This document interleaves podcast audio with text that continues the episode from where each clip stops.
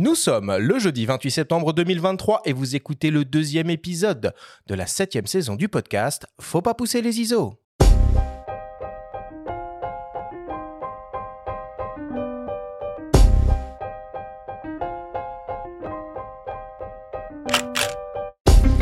Bienvenue sur Faut pas pousser les ISO, le podcast hebdo pour tous les passionnés de photos et de vidéos. Je suis Arthur Azoulay, j'anime cette émission avec mon ami le journaliste Benjamin Favier. Cette semaine, et c'est désormais une tradition en cette période de l'année, on s'intéresse au marché de la photo et nous recevons pour la première fois le youtubeur créateur Damien Bernal. À la veille de l'ouverture du salon de la photo parisien, nous allons essayer de décortiquer les stratégies des différentes grandes marques, revenir sur leurs dernières nouveautés et tenter de jouer à Madame Irma pour prédire quels seront les produits qui risquent de voir le jour dans un futur proche. Cette émission est présentée par Sony et sa gamme de boîtiers hybrides plein format photo et vidéo qui depuis 10 ans innove pour les professionnels et les amoureux créateurs d'images. Et ben voilà, c'est parti. Deuxième épisode de cette septième saison. Benjamin, comment vas-tu ce matin? Eh bien, écoute, euh, tout va bien. Je suis d'humeur euh, studieuse. Euh, voilà, j'ai bien potassé. T'as tout potassé. Il y a beaucoup de choses à dire aujourd'hui. Là, on a du, on a du travail avec notre invité, et c'est bien cool d'ailleurs de voir Damien en vrai, si je puis dire. Bah ouais. On, voit, on, le voit toujours sur la télé, mais, mais, là, on l'a en vrai avec nous dans le studio. C'est très cool. Salut Damien, comment ça va? Eh ben, salut, ça va. Merci de m'avoir invité. Bah, c'est un plaisir de t'avoir avec nous. Alors Damien, si tu le veux bien, je vais te présenter pour les rares auditeurs qui ne savent pas euh, qui t'es, parce que je pense que beaucoup de nos auditeurs te connaissent, te suivent et regardent tes vidéos. Alors Damien, toi, tu as un parcours euh, scientifique et euh, tu as suivi une formation à l'EPITA, d'où tu sors avec un diplôme d'ingénieur en système d'information et génie logiciel. C'est sur les bancs de cette école en 2005 que tu découvres la photographie, qui va rapidement devenir une passion et prochainement ton métier tu commences à travailler comme consultant ingénieur informatique à la défense pour les grandes entreprises du CAC 40. En parallèle, tu montes un petit business d'import d'iPhone de première génération avant qu'Orange ne le propose à ses abonnés. Tu te lances alors dans le déblocage d'iPhone et rapidement tu t'intéresses au business naissant des applications sur l'App Store et décides de te lancer comme développeur et de créer ta propre entreprise en 2008. C'est l'arrivée des appareils hybrides et une vidéo de Laurent Breya qui te pousse à te lancer en 2015 dans la production de guides de formation en ligne autour de la photo. Tu focalises tes contenus autour de la marque Fujifilm et progressivement, tu t'ouvres à d'autres marques, à commencer par Sony puis Canon. Aujourd'hui, ta chaîne YouTube Damien Bernal compte près de 73 000 abonnés et tu es devenu un acteur incontournable du YouTube Game en France tu collabores avec les principaux acteurs de l'industrie et proposes des vidéos de tests, de prise en main, des comparatifs, des tutoriels et des analyses. Est-ce que on a bien résumé la situation, mon cher Damien? Ouais, effectivement. Bah, écoute, merci pour ce, pour ce joli résumé. C'est euh, gentil. Est-ce que l'année prochaine, tu seras dans une voiture au GP Explorer édition numéro 3 Écoute, dans une voiture, je sais pas, mais euh, pas loin de la piste, franchement, j'aimerais bien. Et ça t'est venu comment la, passion de la photo Là, dans le descriptif, on comprend que tu es d'abord ingénieur un peu de, formation. Et concrètement, ça s'est matérialisé comment pour toi? En fait, euh, dans la promo dans laquelle j'étais, j'avais un de mes meilleurs amis qui, lui, avait son papa qui était photographe et qui faisait déjà de la photo avec des modèles. Et euh, bah, c'est lui qui m'a vraiment donné le goût en fait de l'image. Il m'a fait découvrir ce monde-là, franchement, que je connaissais, mais absolument pas. Alors au début, c'est vrai que tu étais euh, monsieur Fujifilm, en quelque sorte. Hein. tu étais vraiment focalisé sur, euh, sur cette marque et sur, et sur ses boîtiers. Comment ça s'est passé finalement, la diversification et l'ouverture bah, à l'ensemble de l'écosystème photo disponible sur le marché français? Ouais, ouais, moi j'étais à fond dans Fujifilm et à l'époque, donc le responsable produit là-bas, c'était Fabrice Abuaf. Ouais, qu'on connaît bien. Ouais, ouais, que je connais bien, que j'adore. Et Fabrice est passé de Fujifilm à Sony. Et j'ai reçu un coup de fil, je me souviens, c'était à l'été. Il me dit, bah, Damien, ce qu'on faisait un peu avec les guides Fujifilm, est-ce qu'on peut pas le faire aussi dans l'univers Sony? Et c'est lui vraiment qui m'a qui m'a ouvert le goût finalement à, à explorer d'autres univers. Parce que c'est vrai qu'une fois qu'on en a fait deux, bah pourquoi pas trois en fait? Hmm. On peut autant on peut rester spécialisé, autant pourquoi deux, pas plus quoi. Là, on parle de Fuji, on parle de Sony, mais tu euh, traites en fait de toute l'actualité euh, de toutes les marques. Et, et quelle est la fréquence en gros? Est-ce qu'il y a une fréquence ou est-ce que en fait tu t'adaptes euh, euh, plutôt à l'actualité euh, sur ta chaîne au, au niveau des prises en main ou de ce que tu peux proposer comme contenu? Alors, ma volonté à moi, c'est quand même de, effectivement, d'essayer d'équilibrer les choses pour pas que bah, il y ait trop de dominance pour une marque. Malgré tout, bah, je suis quand même dépendant de l'actualité. C'est vrai que bah, quand il arrive une période où pendant six mois on n'entend pas parler de Sony, c'est difficile de d'équilibrer en sans avoir de produits ou sans avoir de matière. Donc, je suis quand même très tributaire de l'actualité, même si j'essaye de compenser par des petits tutos, des guides d'achat, ce genre de choses. Alors, tu viens de fêter les 70 000 euh, abonnés euh, à ta chaîne YouTube. Félicitations. Euh, et j'ai vu que, bah, il y a à peu près un an, tu t'es lancé aussi sur, sur TikTok. Alors, à l'heure où j'ai préparé cette émission, tu avais euh, euh, 60 000 euh, abonnés et une vidéo qui a largement buzzé puisqu'elle atteint quasiment le, le million de vues. Tu peux nous parler un peu de cette première expérience que tu as sur, sur TikTok? Est-ce que ça t'apporte finalement? Ouais, alors TikTok, c'est plus une expérience. Je me, je connais mal ce réseau parce qu'en fait, Ouais. moi-même, je consomme pas ce genre de contenu. C'est vrai que Mhm. j'adore les contenus longs, j'adore les contenus où on prend le temps.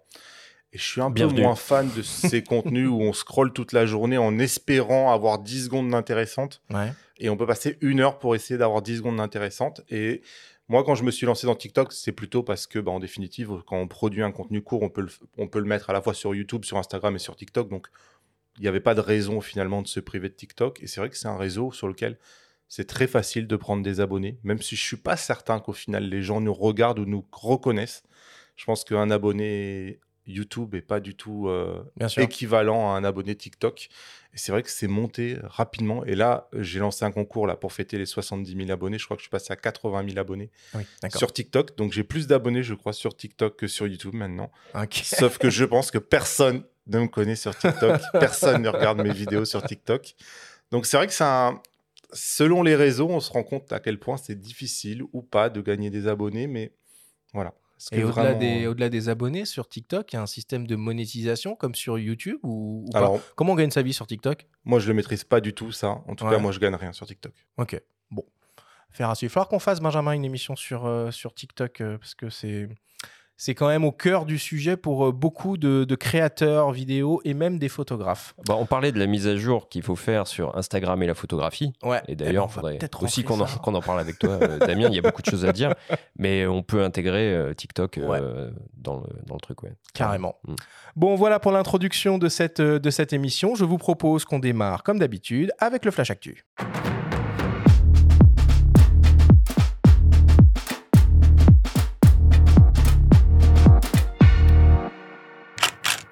Cette semaine, dans le Flash Actu, Nikon se la joue rétro en full frame et annonce une optique d'exception.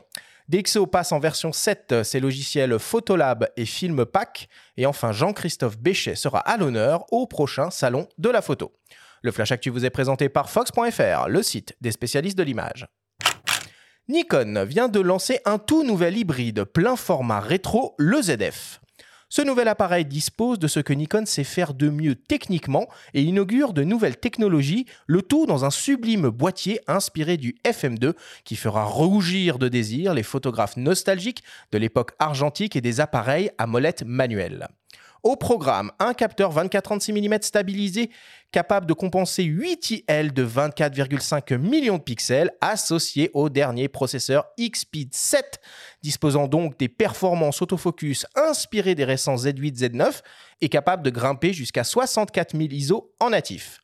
En rafale, l'appareil propose un mode jusqu'à 30 images par seconde en JPEG avec pré-déclenchement. Côté vidéo, on retrouve de la 4K 30p, du 60p avec un crop DX, du 422 10 bits ou encore du N-Log. Nikon introduit pour la première fois un mode ultra haute résolution par assemblage, capable de produire des photos jusqu'en 96 millions de pixels. On retrouve également de nouveaux modes monochromatiques et portrait. Côté ergonomie, on retrouve un appareil en alliage de magnésium protégé contre les intempéries, avec un écran tactile monté sur rotule, un viseur OLED et de larges et élégantes molettes de réglage sur le dessus de l'appareil. Le nouveau Nikon ZF est proposé nu au prix de 2500 euros ou en kit avec un 40 mm f2 rebadgé rétro à 2750 euros. À noter que l'appareil sera proposé en plusieurs coloris. Nikon a également annoncé hier une nouvelle optique d'exception, un 135 mm f1.8S sous le nom Plena. Au programme, une formule optique ambitieuse composée de 16 lentilles réparties en 14 groupes et selon le constructeur, un bokeh d'une qualité irréprochable, de très faibles aberrations, une diffraction minime, un superbe rendu et une absence de vignettage. Le nouveau Nikkor 135 mm f1.8 S Plena sera proposé au prix de 2999 euros. DxO continue de développer sa suite de logiciels photo avec la version 7 de son célèbre Photolab. La couleur est à l'honneur de cette nouvelle version avec l'intégration de nouveaux profils fidèles à la réalité d'une précision scientifique. La possibilité aussi d'exploiter des luttes vidéo et l'intégration des réglages locaux en TSL. De plus, DxO inaugure un nouveau flux de travail monochrome avec de nouveaux rendus argentiques et un mélangeur à 6 canaux. DxO lance en parallèle la version 7 de son Film Pack avec de nouveaux outils, des masques de luminosité, de nouveaux rendus, de nouvelles simulations de pellicules et toujours la fonction Time Machine pour découvrir l'histoire de la photographie. DxO Photolab 7 est disponible sur le site de DxO en version globale au prix de 229 euros ou en mise à jour pour les utilisateurs de la version 6 au prix de 109 euros. Filmpack pour sa part est proposé au prix de 139 euros ou 79 euros pour une mise à jour. Et enfin, pour terminer cette année, c'est le photographe français Jean-Christophe Béchet, que nous avons reçu à plusieurs reprises à nos micros, qui sera à l'honneur à l'occasion de l'édition 2023 du Salon de la photo pour la grande exposition intitulée Paysages habillés. Jean-Christophe Béchet est un adepte de la street photographie qui pour lui est un genre tout à fait particulier et singulier. Au programme, ce sont 100 photographies pour retracer la carrière de l'auteur, depuis sa ville natale marseillaise jusqu'à ses nombreux voyages en URSS, au Japon, en Afrique de l'Ouest, aux États-Unis et à Cuba, et y compris la découverte des petites villes françaises avec la série en cours French Town. La grande exposition Paysages habillés de Jean-Christophe Béchès est en accès libre au Salon de la Photo du 5 au 8 octobre prochain à la Grande Halle du Parc de la Villette.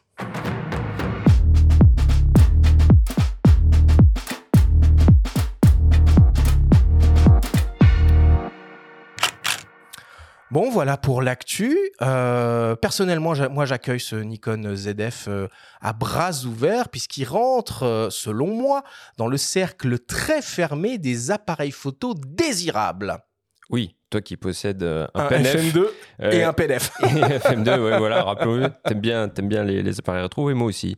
J'ai un X105 et un FM2, ce genre de truc me, me parle pas mal. T'as as eu l'occasion de l'avoir, toi, Damien? T'as fait une belle vidéo sur le ZF, t'en as pensé quoi? Ouais, moi j'ai adoré. Je suis content que jusqu'à maintenant, la nouvelle génération Nikon qui avait été introduite avec le Z9 bah, a été déclinée avec le Z8, mais ça restait dans des prix qui sont très très euh, difficiles, difficilement accessibles pour, bah, pour le grand public. Quoi. Et c'est, je suis super content de voir cette technologie-là arriver à des prix plus abordables. Alors moi j'avoue que le côté rétro, me, ni me séduit, ni me repousse. Je m'en fiche un peu, c'est surtout les images que ça produit, la technologie qu'il embarque.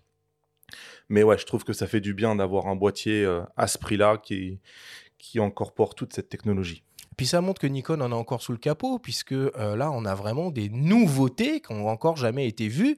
Euh, chez ce constructeur en tout cas, notamment ce nouveau euh, mode haute résolution par assemblage qui exploite évidemment hein, la technologie de stabilisation du, du capteur. C'est la première fois qu'on le trouve sur un hybride Nikon, ça. Oui, c'est la première fois. Alors par contre, ça s'accompagne de contraintes, hein, puisque c'est uniquement au format RAW et c'est uniquement par la voie logicielle qu'on pourra obtenir le résultat de 96 millions de pixels. Mmh. Donc c'est un assemblage, jusqu'à 32 images peuvent être assemblées, mais on ne pourra pas le faire directement sur le boîtier et il faudra un trépied euh, pour éviter d'avoir la moindre trace de mouvement euh, à l'image. Néanmoins, ça mérite euh, d'être signalé, c'est une très bonne nouvelle et ça décuple le côté polyvalent du, ZF qui en interne, comme l'a dit Damien, est vraiment bah, au top. quoi. Ouais, moi je l'ai essayé ça et franchement, même sur une scène où il n'y avait pas un brin de vent, il y avait des artefacts dans tous les sens. Ah Donc c'est vraiment une V1 pour moi, un peu comme Sony l'avait fait au départ. Mm. Mais c'est vrai qu'il faut vraiment dans un truc où ça bouge pas, mais d'un micro, d'un micro millimètre. Donc, euh, ouais, c'est bien. Moi, moi, ce qui m'a bluffé, c'est la stabilisation. Je trouve que l'innovation de la stabilisation qui dit on ne centre plus, on stabilise plus par rapport au centre, mais par rapport à la position du, du collimateur, un peu comme on fait la photométrie par rapport à la position du collimateur, ça, je trouve que c'est une idée géniale et je l'avais mm. jamais vu avant. Bon, bah, espérons maintenant que ces euh, technologies, ces nouvelles technologies euh, Nikon arrivent prochainement euh, sur des boîtiers un peu plus mainstream, entre guillemets, notamment un potentiel Z6 III, on l'espère, un jour. Ok, moi dans l'actualité, j'avais repéré un truc aussi très intéressant, ma foi. On a Samyang Blackmagic Design qui rejoignent la euh, Alliance aux côtés de Lumix, Sigma, Leica et DJI. Euh, donc ça c'est une très bonne nouvelle hein, pour euh, les utilisateurs de, boîtiers en, monture L puisqu'on devrait naturellement voir arriver des optiques euh, Samyang prochainement en, monture, en monture L et on a vu il y a quelques jours, quelques semaines Blackmagic Design qui a sorti une première caméra elle aussi en monture L. Donc ça c'est plutôt une bonne nouvelle et ça montre à quel point cette stratégie, cette idée d'alliance autour de la monture L était une très bonne était la bonne. Euh, on a repéré aussi euh, DJI euh, qui a annoncé euh, un, un nouveau drone, le Mini 4 Pro. Alors ça, je sais pas, Damien, si tu peux, si tu peux nous en parler. Je l'ai pas dit dans ta bio, mais tu as eu une, une, un passage dans ta carrière où tu t'es beaucoup intéressé au drone. Tu as regardé un peu ce Mini 4 Pro de chez DJI Ouais, ouais, bien sûr. J'ai une personne qui travaille avec moi là, justement, qui l'a reçu ce matin et, Ouais. et qui travaille dessus. Ouais, je pense que là, DJI, en fait, ils arrivent à mettre toutes les belles technologies qu'on a dans les Mavic 3 maintenant dans des choses qui finalement prennent la place d'un objectif. Quand on a le drone fermé, 250 grammes le bousin. 250 grammes. C'est Donc drone de ça, loisir. ça pèse beaucoup moins que la plupart des objectifs que j'utilise, mais ça prend la place d'un objectif dans le sac. C'est quelque chose qu'on peut amener absolument partout et on fait des images qui sont 100% différentes de ce qu'on ferait nous au sol. Bah, bien sûr. Et je trouve que fait, 4K 100 images par c'est vraiment le drone qu'on amène partout en fait. Ouais, non, c'est assez. Alors euh, partout qu'on peut pas utiliser partout, on le rappelle. hein. Il y a un site, euh, euh, la DGAC aussi, qui, euh, qui peut indiquer les endroits où on a le droit de shooter, etc., ou à une certaine ouais, altitude. On fait mais pas n'importe quoi. Avec mais on peut faire des portraits Ouais. euh, en, entre, en famille, entre amis. C'est vrai qu'on peut faire des trucs vraiment, euh, vraiment sympas, mais il y a quand même deux, trois règles. Et certains pays où le drone est totalement banni aussi. Ouais. Ouais, ouais, mais c'est le poids qui permet de faire le plus de choses. C'est-à-dire qu'en dessous de 250 grammes, on a vraiment la législation la plus ouverte qui existe. Bah, Même si évidemment il y a des règles, on va pas survoler le stade pendant la Coupe du Monde. quoi. Et enfin, pour terminer l'actualité, je voulais juste citer euh, un nouveau concept de produit euh, Fujifilm euh, dans l'univers Instax, le Instax PAL. Bon, c'est assez étonnant comme produit. C'est une mini caméra, appareil photo ultra minimaliste. Ça pèse 41 grammes, c'est tout petit. Il y a seulement deux boutons. Bon, ça vaut une centaine d'euros. C'est conçu pour être utilisé avec les imprimantes portables euh, Instax. Bon, on aura peut-être l'occasion euh, d'en reparler, mais je voulais quand même tout de moins le citer. Voilà pour l'actualité cette semaine. Je vous propose qu'on passe à la suite. Et Benjamin, je te donne la parole puisque c'est le moment de ta chronique hebdomadaire. Et cette semaine, tu reviens sur un portrait qui a fait grand bruit cet été aux États-Unis. La story vous est présentée cette semaine par Fujifilm euh, avec le système grand format GFX, des appareils hybrides dotés d'une qualité d'image unique.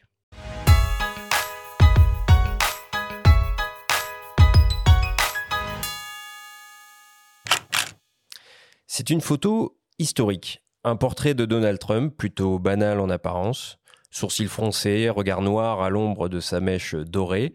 Le 45e président des États-Unis apparaît tel qu'on le connaît, avec ce air frondeur à la limite de la caricature. Sauf que, cette fois, on décèle de la colère, conséquence d'une situation humiliante pour l'ancien locataire de la Maison Blanche. C'est le 24 août dernier, dans la prison du comté de Fulton, à Atlanta, dans l'État de Géorgie, que cette photo d'identité judiciaire a été effectuée, après que Donald Trump a été mis en examen suite à la tentative de ses partisans d'inverser le cours de sa défaite à l'élection présidentielle de 2020. Il a dû se plier au traditionnel relevé d'empreintes digitales et donc poser face caméra pour ce portrait qualifié de mugshot.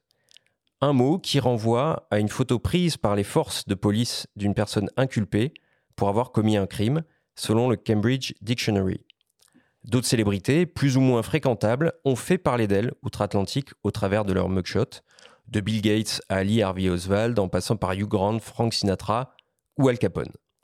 En France, il existe un procédé équivalent qui date de 1879, cher au criminologue Alphonse Bertillon. On parle de bertillonnage, euh, ce qui consiste en un ensemble d'analyses biométriques accompagnés de portraits, de faces et de profils. Le cas du mugshot de Trump revêt un autre caractère unique qui tient à l'utilisation de l'image. Dès le lendemain de son passage dans la sinistre enceinte carcérale de Géorgie, le milliardaire tweet ce portrait sur X accompagné des mots Election interference, never surrender, qu'on pourrait traduire par Élection faussée, continuez de vous battre. Une énième provocation qui confirme l'intention de Trump de se servir de cet épisode pour financer la prochaine campagne présidentielle. À bien des égards, cette photo le présente comme un citoyen et donc un présidentiable normal, tout en renforçant sa posture de candidat anti-système. Une telle publicité sonnerait le glas de toute ambition politique pour une majorité de prétendants, on se souvient notamment de l'affaire euh, DSK, le candidat Trump la retourne à son avantage, faisant la démonstration qu'il conserve le pouvoir de transformer un ascenseur pour l'échafaud médiatique en un tremplin vers la Maison-Blanche.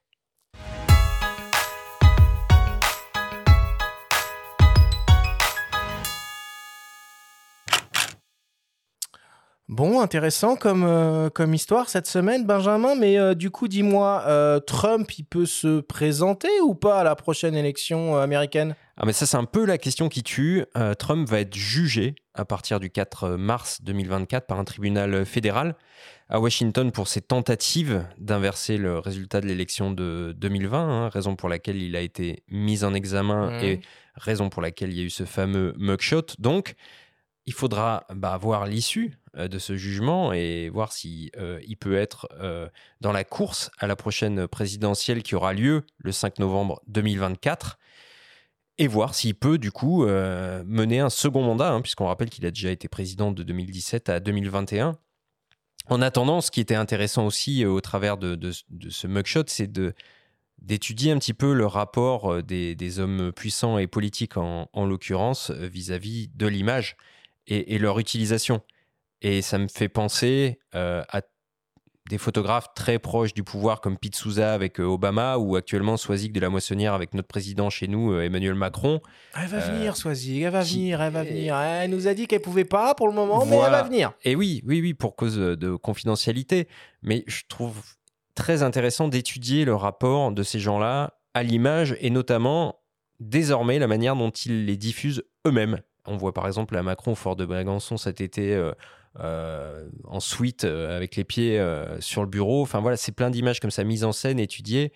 Rien n'est dû au hasard, évidemment, et ce serait passionnant de consacrer une émission à tout ça. Ouais, et puis euh, dans les émissions passionnantes euh, qui seraient intéressantes de faire aussi, on pourrait s'intéresser finalement à l'usage euh, de la photographie dans le, dans le travail de la police. Alors il y a évidemment ouais. euh, euh, cet exercice imposé du, du mugshot dont tu as parlé, mais la police scientifique travaille beaucoup avec, avec la photographie et ce serait passionnant de, de recevoir quelqu'un pour, pour nous parler de ça et démystifier un peu cette fausse idée qu'on peut dans les séries policières euh, zoomer à 400% sur une image dépixelisée et aller, et aller lire la plaque d'immatriculation d'une voiture photographiée à 30 mètres. Euh, Damien, toi, tu, tu suis quand même un peu l'actualité de la photo en dehors euh, du, du matos. Tu fais de la photo toi-même pour, pour, ton, pour ton plaisir ou voilà, moi je sais personnellement que c'est c'est très difficile de d'être dans la photo toute la semaine, toute la journée, et de continuer à prendre du plaisir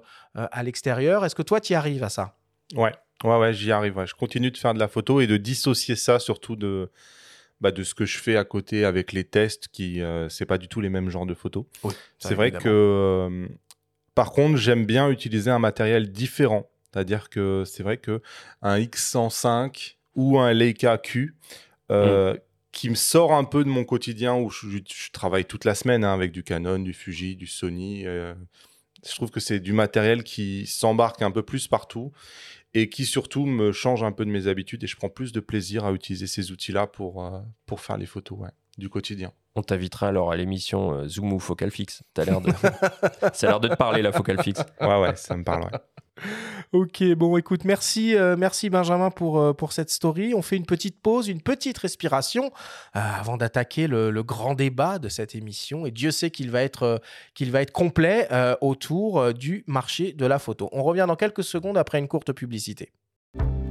Avec une taille de capteur 1,7 fois supérieure au plein format 24 par 36, la gamme d'appareils photo hybride Fujifilm GFX et ses objectifs Fujino en monture G font entrer la photographie dans une nouvelle dimension. Celle de l'ultra haute définition et d'une qualité d'image unique. Grâce à une technologie d'imagerie innovante, ces appareils saisissent les moindres détails de vos sujets et offrent une restitution optimale des plages tonales pour un rendu photographique incomparable sur le marché. De quoi satisfaire les photographes les plus exigeants en matière de qualité d'image native? Choisir le système GFX de Fujifilm, c'est faire le choix de l'exigence et du moindre détail avec une définition d'image superlative jusqu'à 102 millions de pixels, des modes vidéo performants jusqu'à 8K30p et 4K60p en grand format, un autofocus précis et réactif et une conception héritée de décennies d'expérience dans la conception d'appareils photographiques. Allez au-delà du plein format avec les appareils numériques Fujifilm GFX, une gamme unique de produits et d'objectifs offrant une grande polyvalence d'usage. De la photographie de mode à la photographie de paysage en passant par le portrait. Découvrez le tout nouveau GFX 102. Il offre des performances en rafale, en autofocus et vidéo encore jamais vues dans l'histoire de la série GFX.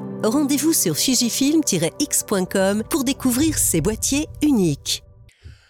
Nous sommes de retour avec le youtubeur créateur Damien Bernal pour cette grande analyse du marché de la photo. Alors comme l'année dernière, on va commencer par parler du marché au sens large, puis on va entrer dans le détail et passer à la moulinette les principaux constructeurs les uns après les autres. Nous nous sommes entretenus avec Baptiste Soto, le directeur commercial et des achats du groupe de magasins spécialisés Fox, et lui avons demandé son avis sur l'état du marché de la photo en France à la veille de l'ouverture du salon de la photo, et ce qu'il pressentait pour les semaines et les mois à venir. On l'écoute. Quand on parle de tous les produits grand public, on va parler des produits euh, principalement entre 500 et 1000 euros. On a été confronté depuis deux ans à beaucoup de hausses des constructeurs. Euh, qui ont fait qu'il y a eu du désintérêt du public sur ces produits et beaucoup de disparition de produits. Euh, la bonne nouvelle, c'est que les choses vont changer, les choses sont en train de changer. C'est qu'aujourd'hui, on commence à voir une évolution, puisqu'il y a beaucoup de produits APS-C qui sont sortis ces 12 derniers mois, et on sent une certaine nervosité des constructeurs qui sont on, comment dire, on voit le vent venir avec beaucoup de promotions et d'animations commerciales sur la fin d'année, qui va redonner beaucoup d'espoir et c'est très important pour tout le monde euh, que ces produits repartent parce que c'est les primo-accédants. C'est le premier appareil que j'achète. Et donc, par définition, si je l'achète pas, ben, j'achèterai pas le deuxième. Donc, il faut commencer par là. Il faut commencer par ce premier appareil en général entre 500 et 1000 euros. Et, c'est important pour tout le monde, pour le marché, pour les consommateurs, de pouvoir découvrir. Et du coup, pour nous, à nous, notre rôle de spécialiste, ensuite, notamment lors de leur second achat en général, de leur montrer l'intérêt d'aller plus loin dans la pratique de la photo. Ça, c'est sur la partie grand public. Euh, la, partie expert est beaucoup plus stable. Elle est en progression euh, sans arrêt. Mais euh, alors, l'année 2023 n'est pas aussi forte qu'a été 2022, puisque 2022 était une croissance incroyable. Euh, on est revenu un petit peu plus à la réalité, mais sur les marchés experts, ça reste une année en croissance. Il y a eu énormément de nouveautés depuis deux ans sur ces produits-là, chez tous les constructeurs. Je pense, alors il y a beaucoup de gens qui pensent qu'il va y avoir beaucoup de nouveautés dans les 3-4 mois à venir. J'en suis pas du tout convaincu.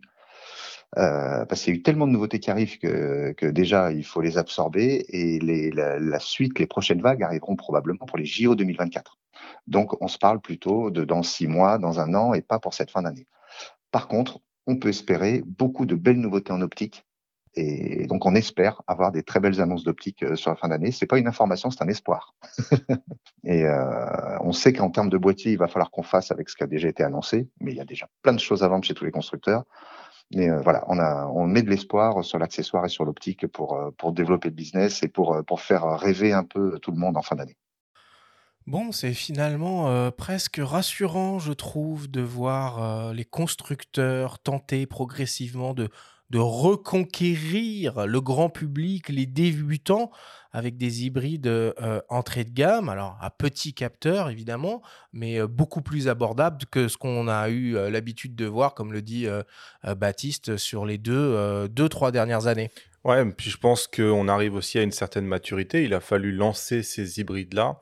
Et je pense que les années passant aussi, c'est plus facile de rendre des technologies plus accessibles, de les faire descendre en gamme, sans tuer finalement le, la gamme du dessus.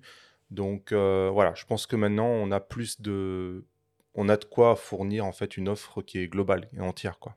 Oui, puis il y a certains constructeurs, notamment Canon, qui ont d'abord mis en avant une vitrine sur la nouvelle monture. C'était le cas euh, avec le R avant, et puis il a fallu faire une bascule entre euh, les produits EFM en monture EFM et euh, faire arriver la PSC sur cette nouvelle monture. Donc il a fallu un petit peu plus de temps pour, pour arriver à ça, et Nikon a fait pareil. Ils ont commencé par une vitrine 24-36 autour de, de, la monture Z pour ensuite décliner la PSC. Donc c'est logique qu'on arrive aujourd'hui à des produits un petit peu plus euh, grand public. Mais enfin, quand on parle de grand public, on n'est plus sur les réflexes à, à quelques. Euh, sous la barre des 500 euros, on commence quand même, euh, le ticket d'entrée plutôt au-delà de 700 hein, désormais. Oui, je pense qu'il y a quand même encore un effort à faire pour ouvrir encore plus grand les portes aux nouveaux venus dans les différentes, dans les différentes montures. Parce que, bon, on a beau dire, oui, nouvelle technologie, il faut développer, il faut machin, il faut truc. Tout le monde ne peut pas mettre 2500 euros dans un kit boîtier optique, tout passionné qu'il est, quoi. Non, d'autant plus qu'on trouve maintenant du plein format à moins de 1000 euros, avec notamment les gammes Sony A7 qui continuent leur vie et on trouve des modèles tout à fait, tout à fait intéressants en kit à des prix défiant toute concurrence et qui sont des produits neufs. Il hein. faut le rappeler. Donc en cherchant bien, on peut dénicher de, belles affaires à des prix tout à fait corrects. Et parallèlement, on a vu aussi arriver récemment des boîtiers haut de gamme euh, avec des petits capteurs.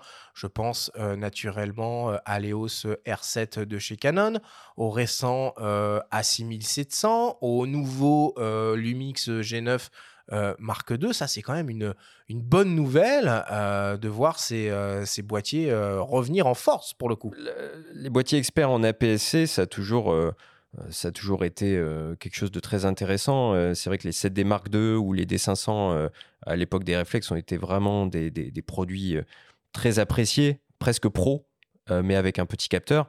Donc de voir arriver ces, ces produits-là, c'est très chouette. Après, là, on est sur des tarifs qui sont quand même élevés puisqu'ils les rapprochent de boîtiers plein format qu'on trouve très aux alentours des 2000 euros, hein, donc euh, pour la plupart. Mais c'est des boîtiers experts, hein, vraiment, ça s'adresse à une catégorie bien particulière de, de, de, photographes et de vidéastes. Et souvent d'ailleurs, euh, les fans de euh, photos animalières ou de photos sportives qui trouvent tout intérêt à utiliser un, un, boîtier à petit capteur avec toutes les dernières technologies qui ont été développées sur, sur le full frame avant. Non, puis c'est surtout que quand on voit un G9 euh, Mark II notamment, il y a, beaucoup de possesseurs d'optique micro 4 tiers euh, qui vont se réjouir de l'arrivée de ce boîtier-là parce que tout l'intérêt de ces systèmes-là, en réalité, c'est le compromis entre le boîtier et l'optique. Et c'est ça qui va faire la différence parce que au-delà du prix boîtier nu, euh, entre un G9 Mark II et peut-être un S5 Mark II dans la même marque, il faut tenir compte de l'encombrement qu'on va avoir dans le sac et donc euh, est-ce qu'on va, est qu'on va à chaque fois prendre son boîtier avec soi? C'est finalement la question principale, quoi.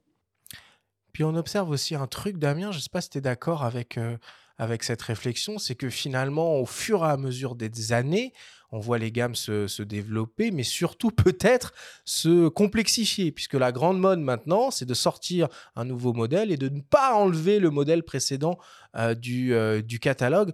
Est-ce que vous ne pensez pas que ça commence à devenir beaucoup trop compliqué pour euh, les novices évidemment, mais même les, les, les, amateurs juste un peu avertis. Enfin, c'est costaud quand même de s'y retrouver dans toutes ces gammes. Alors, je ne sais pas s'il faut généraliser, parce que effectivement, je pense que tu penses à Sony qui fait beaucoup ça. Ils en ont grande partie. Ils ont vraiment un modèle tous les 100 euros. Il y a un modèle différent. Et c'est vrai que je sais pas combien ils ont de boîtiers, mais il y en a peut-être une 15, entre 15 et 20. Ils ont toujours fait ça historiquement, hein. même avec les bridges. Effectivement, et 15 et 20, c'est juste pour les dernières générations. Parce que comme ils gardent toutes les anciennes générations, le nombre de modèles qui continuent de produire est absolument ahurissant. Et il y a probablement que les gens dans les magasins de photos qui arrivent encore à suivre. Euh, je pense que tous les constructeurs qui sont vraiment en position de challenger, euh, par exemple Nikon a un peu moins de boîtiers ou même Lumix a un peu moins de boîtiers probablement. clairement moins. Ouais, et je pense que c'est plus lisible, mais euh, du coup ça fait vraiment un marché qui est intéressant. Moi j'attends sur la PSC tu vois, un successeur du Nikon euh, D500. Bah, bien Complètement. sûr, tout le monde l'attend celui-là. Mais attention, que, pas de spoil. On va, on va arriver marque par marque. Mais je suis à, à fond, à fond d'accord avec toi. tu vois, par rapport à ce qu'on disait sur la PSC, je pense qu'il y a encore plein de trucs à faire. ouais. Ouais, carrément. Alors voilà, les constructeurs, ils proposent dans leur gamme une approche par taille de capteur, une approche par euh, form factor. Euh, des fois, c'est pas toujours évident de comprendre euh, pourquoi certains modèles ont des fonctions que d'autres euh, n'ont pas. Il y a quand même un peu une logique pour rationaliser la gamme, de brider en quelque sorte euh, certains appareils de certaines, euh, de certaines technologies. En tout cas, il y a un truc qui commence vraiment, enfin ça commence pas, ça continue euh, de, se, de se développer, c'est toute cette politique de mise à jour de firmware qui permet quand même de faire vivre son boîtier un peu plus longtemps et de bénéficier, dans la mesure où c'est des nouveautés logicielles, des dernières technologies, si elles sont proposées en mise à jour sur les boîtiers concernés. Ouais, là- là-dessus, euh, tout le monde joue pas euh, à égalité quand même. hein. Il y a des très bons élèves et il y a des moins bons élèves. Euh, par contre, c'est vrai que si on est canoniste ou nikoniste, qu'on a connu l'époque des réflexes, etc., on pourra se réjouir de la mise à jour de firmware, notamment là sur le Z9, il y a des mises à jour assez importantes qui peuvent transformer le boîtier en piège photo, Ouais. par exemple. Après, historiquement, Fujifilm a toujours été hyper généreux sur ses mises à jour, même sur des boîtiers un petit peu euh, anciens. Je crois que le XT3 a même eu encore euh, droit à une belle mise à jour de firmware euh, euh, au printemps dernier. Donc, c'est bien, mais tous les constructeurs ne, ne jouent pas à armes égales dans ce domaine, je trouve. Hmm. Ouais, bah, clairement, encore une fois, on peut citer Sony. Hein. Mhm. Moi, je les adore, Sony. hein. Moi, je travaille avec mon Sony A1, que, un moitié que j'adore. Mais c'est vrai que quelle frustration en tant que propriétaire de Sony A1 bah, de voir tous les nouveaux mo- modèles qui arrivent avec des nouvelles fonctions et j'en bénéficie d'aucune nouvelle fonction. Il n'y a pas une seule mise à jour. Quoi.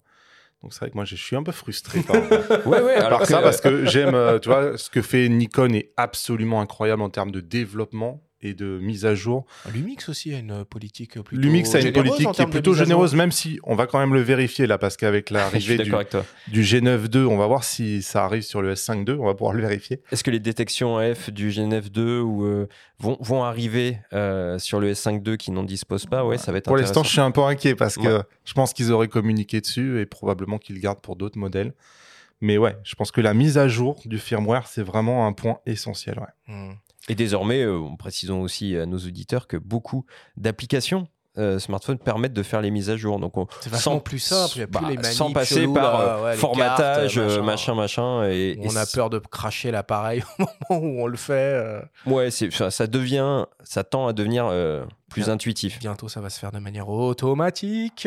C'est fort probable. Euh, ok, et puis bon, voilà, on observe quand même toujours, toujours que les fonctions vidéo sont particulièrement euh, mises en avant sur les produits, que de, nombreuses nouveautés technologiques passent par ce, ce prisme-là d'usage. Moi, je suis toujours assez sceptique, finalement, de, de, de- ces appareils qui sont totalement hybrides photo et vidéo.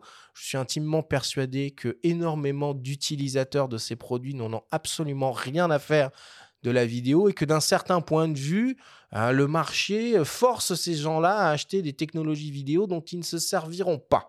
Euh, je ne sais pas ce que, vous, ce que vous en pensez de ça, toi, Damien. Non, mais je, je pense que tu as, raison, mais en même temps, le coût de RD pour faire deux boîtiers différents ferait, je pense, que le prix individuellement serait pas plus bas. C'est en vrai fait. aussi, c'est vrai Donc aussi, je pense ouais. qu'il y a une logique, tout simplement, il faut être rationnel. quoi.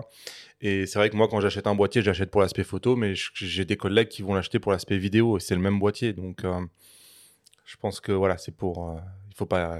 On le disait, sinon on est comme Sony, on a 2000 modèles. quoi. Ouais, Et puis hélas, aujourd'hui, il y a effectivement, il y a une époque où il y avait la Pixel Race, la course au pixel. Aujourd'hui, Ouais. c'est plutôt la course à la définition vidéo ou possibilité vidéo.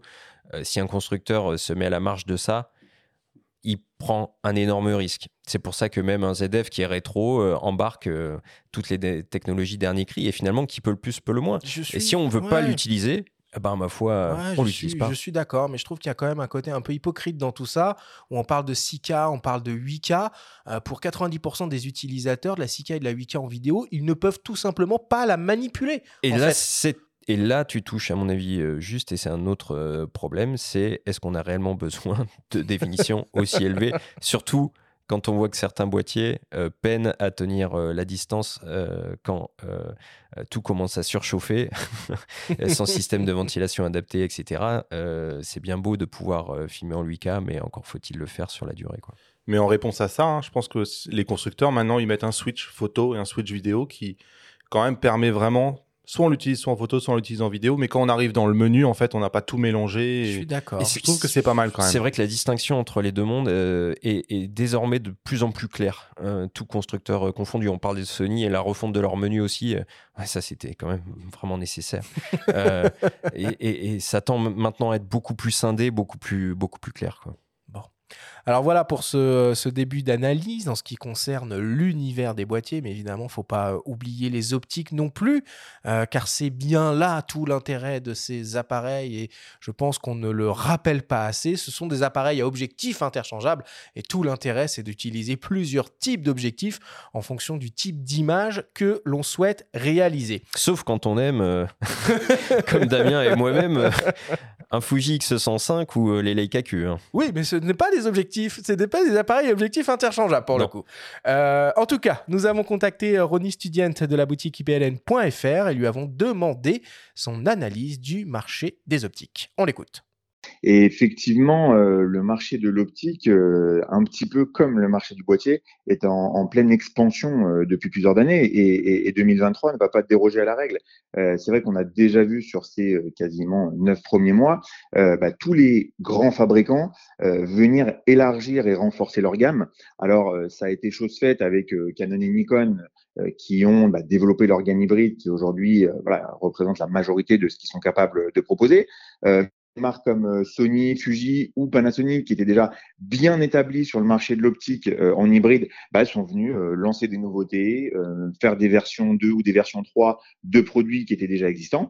Et puis, les fabricants tiers, on va parler des principaux, Sigma et Tamron par exemple, bah, sont venus rajouter de l'offre dans les marques concernées, s'ouvrir pour certains déjà à Nikon par exemple, renforcer chez Fuji aussi. Et puis, et puis plein d'autres marques comme Samyang, comme Sirui, comme euh, sont là aussi et viennent dynamiser l'offre. Donc c'est vrai qu'il y a de plus en plus de choix et euh, bah, du coup ça permet, euh, je pense, aux utilisateurs de pouvoir trouver beaucoup plus aisément chaussures à leurs pieds.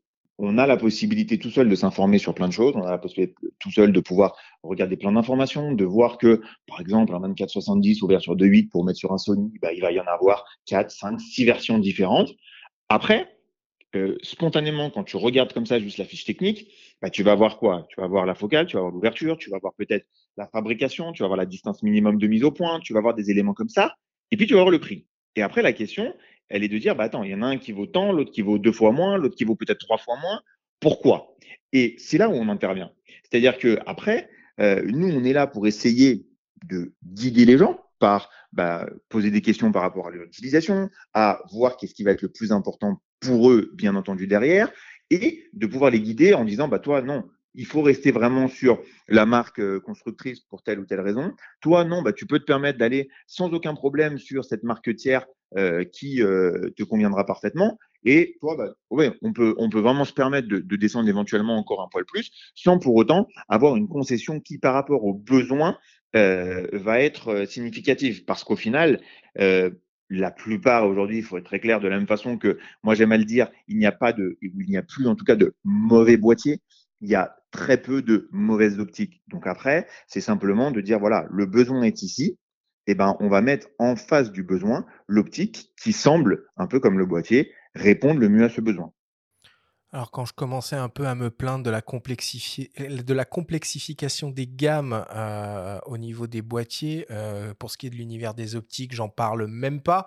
Heureusement qu'ils sont là quand même, ces photos spécialistes, hein, que ce soit IPLN, Fox, Camara, Miss Numérique euh, et d'autres, parce que pour suivre un peu, et puis surtout pour savoir la quantité de choix disponibles en fonction d'un usage, d'une catégorie d'objectifs, euh, d'ouverture, et puis pour pouvoir expliquer aux gens pourquoi euh, on peut avoir un 24-70 de 8 qui coûte 3000 euros et un autre qui en coûte 800, euh, quelle est la différence? C'est quand même un sacré, un sacré taf, ça. Bah, et nous autres aussi, euh, youtubeurs, euh, podcasteurs, ouais, bah, on fait ce qu'on peut, mais même moi j'ai du mal à suivre. Hein. On essaye d'être là pour euh, guider un petit peu les gens dans, dans, les usages, essayer de décrypter et d'analyser les différentes gammes. Mais je trouve que c'est quand même plus simple globalement qu'à une certaine époque aussi parce qu'il y a moins de contraintes. Par exemple, euh, un canoniste qui pouvait pas utiliser euh, d'optique EFS euh, sur son plein format, aujourd'hui, il va pas se poser la question. Alors certes, il faudra qu'il choisisse quand même la bonne optique pour pas avoir de recadrage, mais il pourra monter n'importe quelle optique de même monture euh, sur son boîtier Canon. Canon, c'est un peu particulier, c'est le seul constructeur, il n'y a pas encore d'objectif euh, tierce, donc euh, il est un peu obligé de rester chez Canon. Lui. Et pour l'instant, mais, mais en tout cas, je, pense qu'à de ce point de vue-là, c'est plus simple. Et puis surtout, en hybride, il y a ces fameux accessoires qui sont les bagues. Alors tout le monde n'aime pas les bagues, ok, ça rajoute un élément, etc. Mais pour les gens qui n'ont pas tout de suite envie ou euh, les moyens d'investir dans d'autres optiques, ils peuvent encore, ou s'ils ont des optiques qu'ils aiment et dont ils ne veulent pas se séparer, ils pourront toujours trouver une bague qui leur permettra de les utiliser sur leur boîtier avec plus ou moins de possibilités. Mais euh, les montures hybrides pour ça sont quand même euh, assez géniales. Toi, Damien, qui a une connaissance toute particulière, peut-être même une émotion toute particulière autour des, appareils Fujifilm, c'est quand même une super bonne nouvelle euh, pour les utilisateurs euh, de voir euh, Sigma et Tamron commencer à proposer des optiques alternatives en, monture X. On a à peu près la même stratégie chez Nikon, mais qui est beaucoup plus lente. étrangement de la part de Sigma et Tamron, mais en tout cas chez Fujifilm, il y a grave du choix quoi maintenant. Ouais, je pense que même ça a été vraiment un gros revirement il y a deux ans quand ils ont ouvert parce que ça donne un second souffle à toutes les optiques d'avoir des ingénieurs de chez Sigma, de chez Tamron qui proposent des. Là, par exemple, le Tamron 1120 2.8. Bah, c'est vrai que ça fait, des, ça fait 10 ans que j'entends que le 10-24, bah oui, on aimerait bien avoir une version 2.8 et ça vient de Tamron et ça va se multiplier. Et pour, chaque, pour chacune des focales, on va maintenant avoir deux ou trois choix. C'est génial, quoi. Et surtout deux fois moins cher. Et surtout deux fois moins non, non, cher. Mais non, non, mais bah c'est pas rien parce que la, bah, qualité, la qualité est là. Mais c'est vrai que c'est deux fois moins cher. Donc, euh, ça rend accessible la monture à un nombre de gens qui est deux fois plus élevé, probablement. Oui, puis il y, a des constructeurs euh, tierces euh, comme Laowa ou tout à l'heure on a parlé de Samyang aussi qui produisent des, des, produits assez insolites parfois et qui sont vraiment de qualité. quoi. Donc, hmm. en fait, c'est passionnant. C'est riche, c'est dense, mais quand on regarde un petit peu dans le détail, on se rend compte que il y, a vraiment l'embarras du choix. Sauf peut-être du côté des, des bascules et des centrements qui sont des, objectifs un peu particuliers qui en hybride sont pour l'instant ah, mis de côté récemment là par chez euh, Fuji euh, c'est quand même même très surprenant que ce soit Fujifilm qui soit le premier constructeur à lancer des optiques hybrides à bascule et décentrement. Alors bon, ça a du sens naturellement euh, avec, un, avec un moyen format, mais moi j'aurais typiquement plus vu un Sony qui, est, qui, est, qui a déjà une gamme quasi complète, quand on est à la deuxième génération pour, euh, euh, plusieurs de ces objectifs, euh, commencer par être le premier en tout cas à lancer des optiques à bascule et décentrement pour, sa monture, pour E. Ok, bon en tout cas on voit, on voit qu'il y a de la diversification en monture X, on l'a dit, en monture Z chez Nikon, même si c'est un peu plus calme, on aura l'occasion d'en d'en reparler. Voilà, le seul absent euh, de, toute cette, euh, de tout ce bénéfice, c'est Canon. Euh, Canon avec sa monture RF qui reste encore et toujours verrouillée, fermée à double tour. Bon, alors on pose la question à Canon, on a une réponse. On pose la, on pose la question à Sigma et Tamron, on en a une autre. Bon, on ne sait plus qui croire au bout d'un moment. en tout état de cause, les utilisateurs de boîtiers Canon n'ont pas d'alternative à l'heure actuelle euh, pour, euh, pour ce qui est de, leur, euh, de leurs optiques. Et je pense même qu'on en arrive à un point où Canon risque un peu de, de, de, perdre en quelque sorte des parts de marché ou d'effrayer certains nouveaux, nouveaux arrivants qui pourraient se sentir contraints, coincés dans un système, alors que chez d'autres marques, les choses sont quand même beaucoup plus ouvertes. Après, bon, Canon, ils ont lancé un nombre d'objectifs absolument hallucinant. Je suis d'accord. Je pense que c'est pas le sujet. non, non, mais je pense qu'ils ont prévu le coup en créant une gamme quand même d'objectifs qui est compacte, qui est abordable. Je suis pas là pour les défendre, mais c'est vrai que le 100-400, euh, je crois qu'il fait dans les 700 euros. Mmh. Il n'y a pas beaucoup d'équivalents. Par exemple, je crois pas qu'il y ait un Nikon 100-400 à 700 euros, tu vois. Donc, je pense qu'ils ont prévu le coup d'essayer d'avoir une espèce d'autosuffisance que les autres ont dit bah nous on va pas développer ces optiques là mais on va ouvrir la monture. Donc je pense que c'est quand même réfléchi ils sont pas complètement suicidaires. Mais c'est clair que moi demain si ça pouvait ouvrir euh, ça serait une bonne nouvelle pour tout le monde. Oui, du côté de Focal Fix, il y a aussi un, petit 16 mm euh, plein format f2.8 euh, qui, est, qui est assez remarquable, très très abordable. Et franchement, c'est vrai qu'on aimerait voir un peu plus d'optique à ces tarifs-là, avec cette qualité-là, chez tout le monde. On va clôturer là cette première approche euh, globale euh, du, euh, du marché de la photo et on va maintenant entrer un peu plus dans le détail et comme je vous l'ai dit, passer à la moulinette les principaux constructeurs. Alors évidemment, pour ne froisser aucune sensibilité, aucune susceptibilité, nous allons aborder ces constructeurs par ordre alphabétique et on va naturellement commencer par Canon, euh, dont on vient de parler tout de suite. Et on vous propose d'écouter le témoignage de Claire-Anne de Villard, la directrice marketing de Canon France. On lui a demandé de nous expliquer pourquoi Canon met actuellement beaucoup d'efforts dans le développement de sa gamme de boîtiers APS-C. On l'écoute. Canon a étendu sa gamme euh, hybride et pour, euh, pour adresser tous les profils clients euh, du grand public avec euh, Léo 100 effectivement cette année que nous venons de lancer, euh, Léo 10 par exemple, mais aussi pour euh, adresser les profils professionnels avec Léo 3, R5, les experts avec R6 Mark II ou les créateurs de contenu avec Léo R50.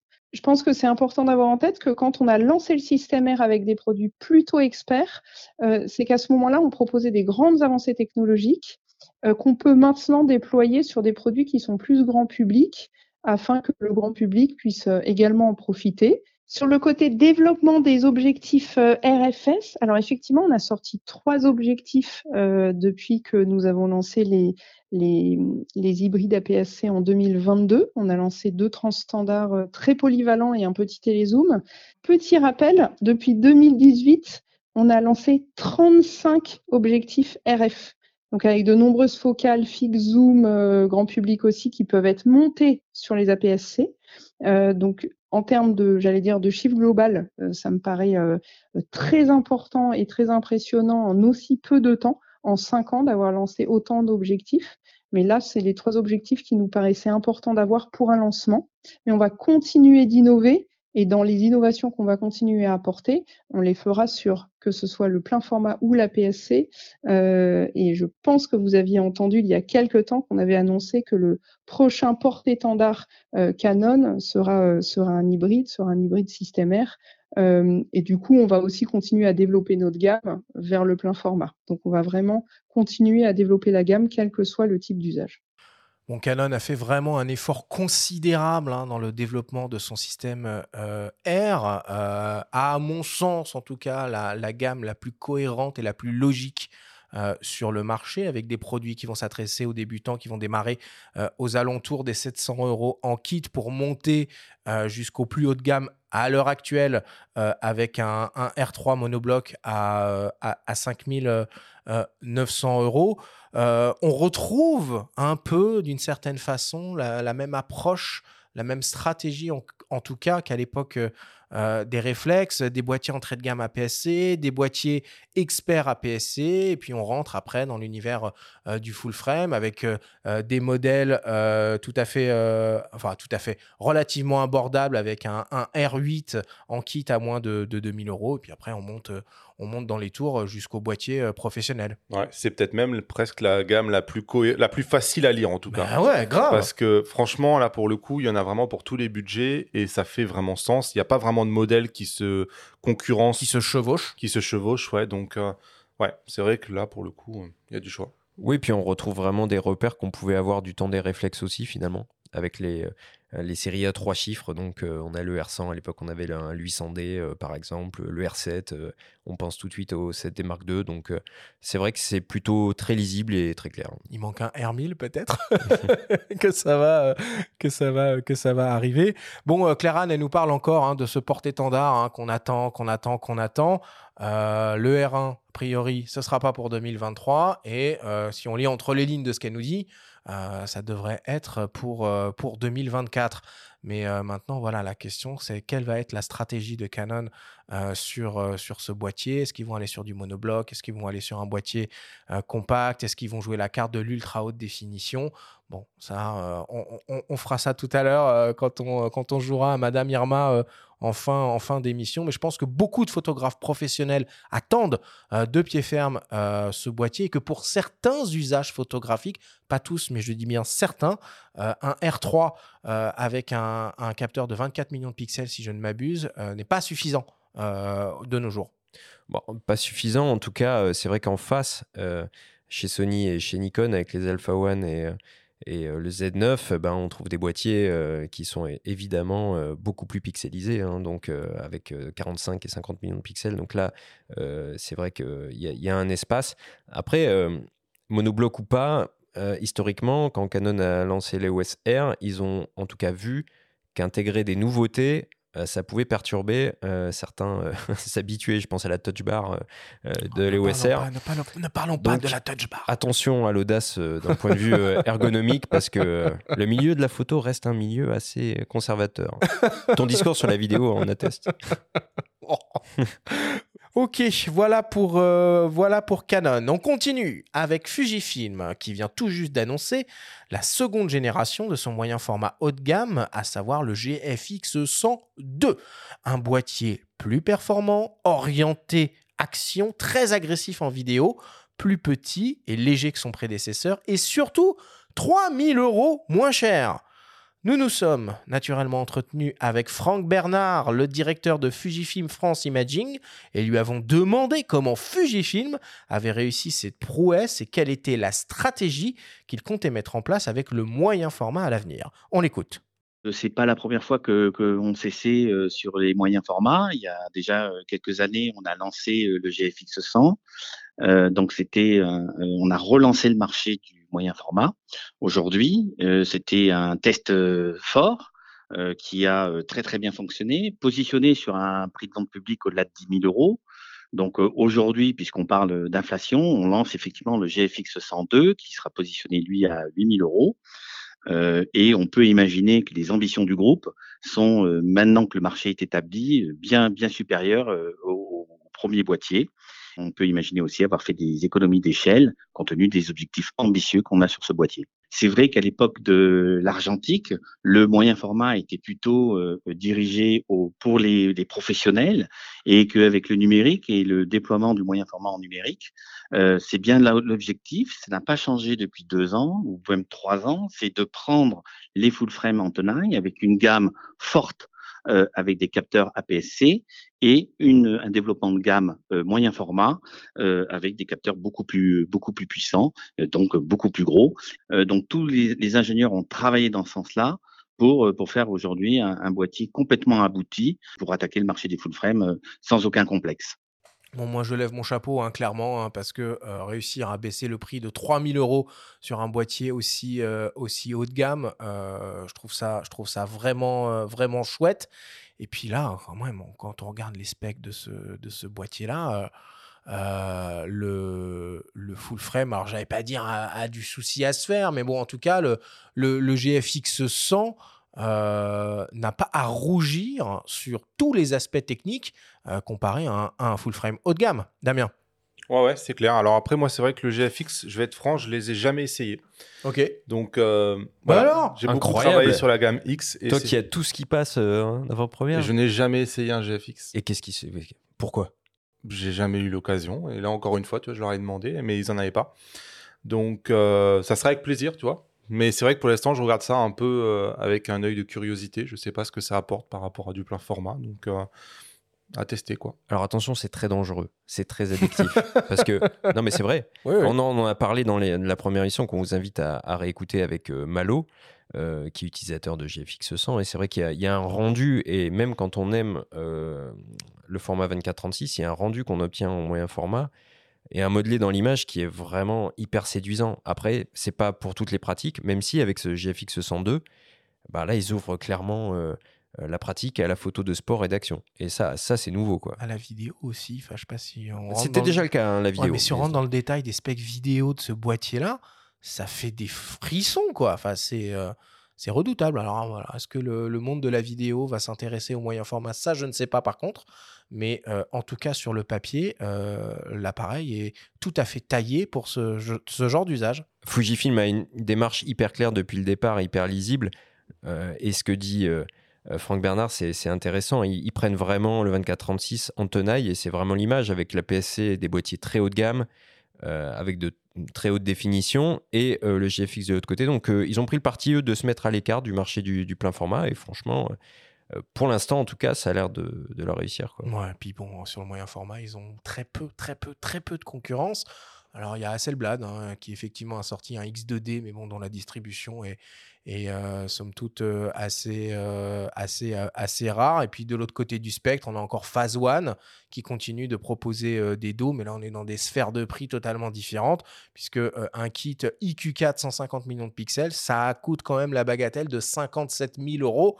Euh, bon, c'est évidemment une autre, euh, une autre dimension. Il y a des boîtiers Pentax, euh, rappelons-le quand même. Ouais, mais ils moyen format, moins de avaient 10 000 arrêté euros qu'on peut trouver sur le marché de l'occasion, éventuellement. Ouais. euh, C'est Leica, non Qui a pas annoncé que. Leica semble, et on, qui- Enfin, qui a montré un. Ouais, on ouais. va en parler un, Un petit peu tout à l'heure, plan- semble s'intéresser Ouais. de près euh, au, On dirait, hein. au s- moyen format. Il C'est vrai. semblerait qu'il n'y ait pas que la monturelle euh, OM euh, chez Leica, ouais, ouais, tout à fait. Bon, en tout cas, chez Fujifilm, s'il y a bien un produit qui agace d'une certaine façon, euh, c'est l'absence, l'introuvabilité, même si ce terme n'existe pas, euh, du, du X100, qui est euh, un appareil qui devient presque une légende, un mythe. On ne le trouve pas, il est très demandé et surtout on n'a pas de successeur de, sur ce, sur ce produit-là. Moi, ça me paraît dingue quand même qu'une qu'un industriel comme Fujifilm, en voyant l'engouement qu'il y a autour de ce produit, ne dise pas ah, tiens, on va peut-être on va peut-être signer la suite là parce que euh, il y a du monde qui attend. Moi, je vois pas de quoi tu parles. Moi, j'ai un X105, euh, je le garde précieusement euh, sous scellé. euh, il bouge pas de chez moi. Non, mais c'est vrai que, blague à part, euh, c'est devenu un, un- un- un boîtier très prisé dont la cote euh, a, a grimpé un petit peu euh, parce que bah, parce qu'il est introuvable.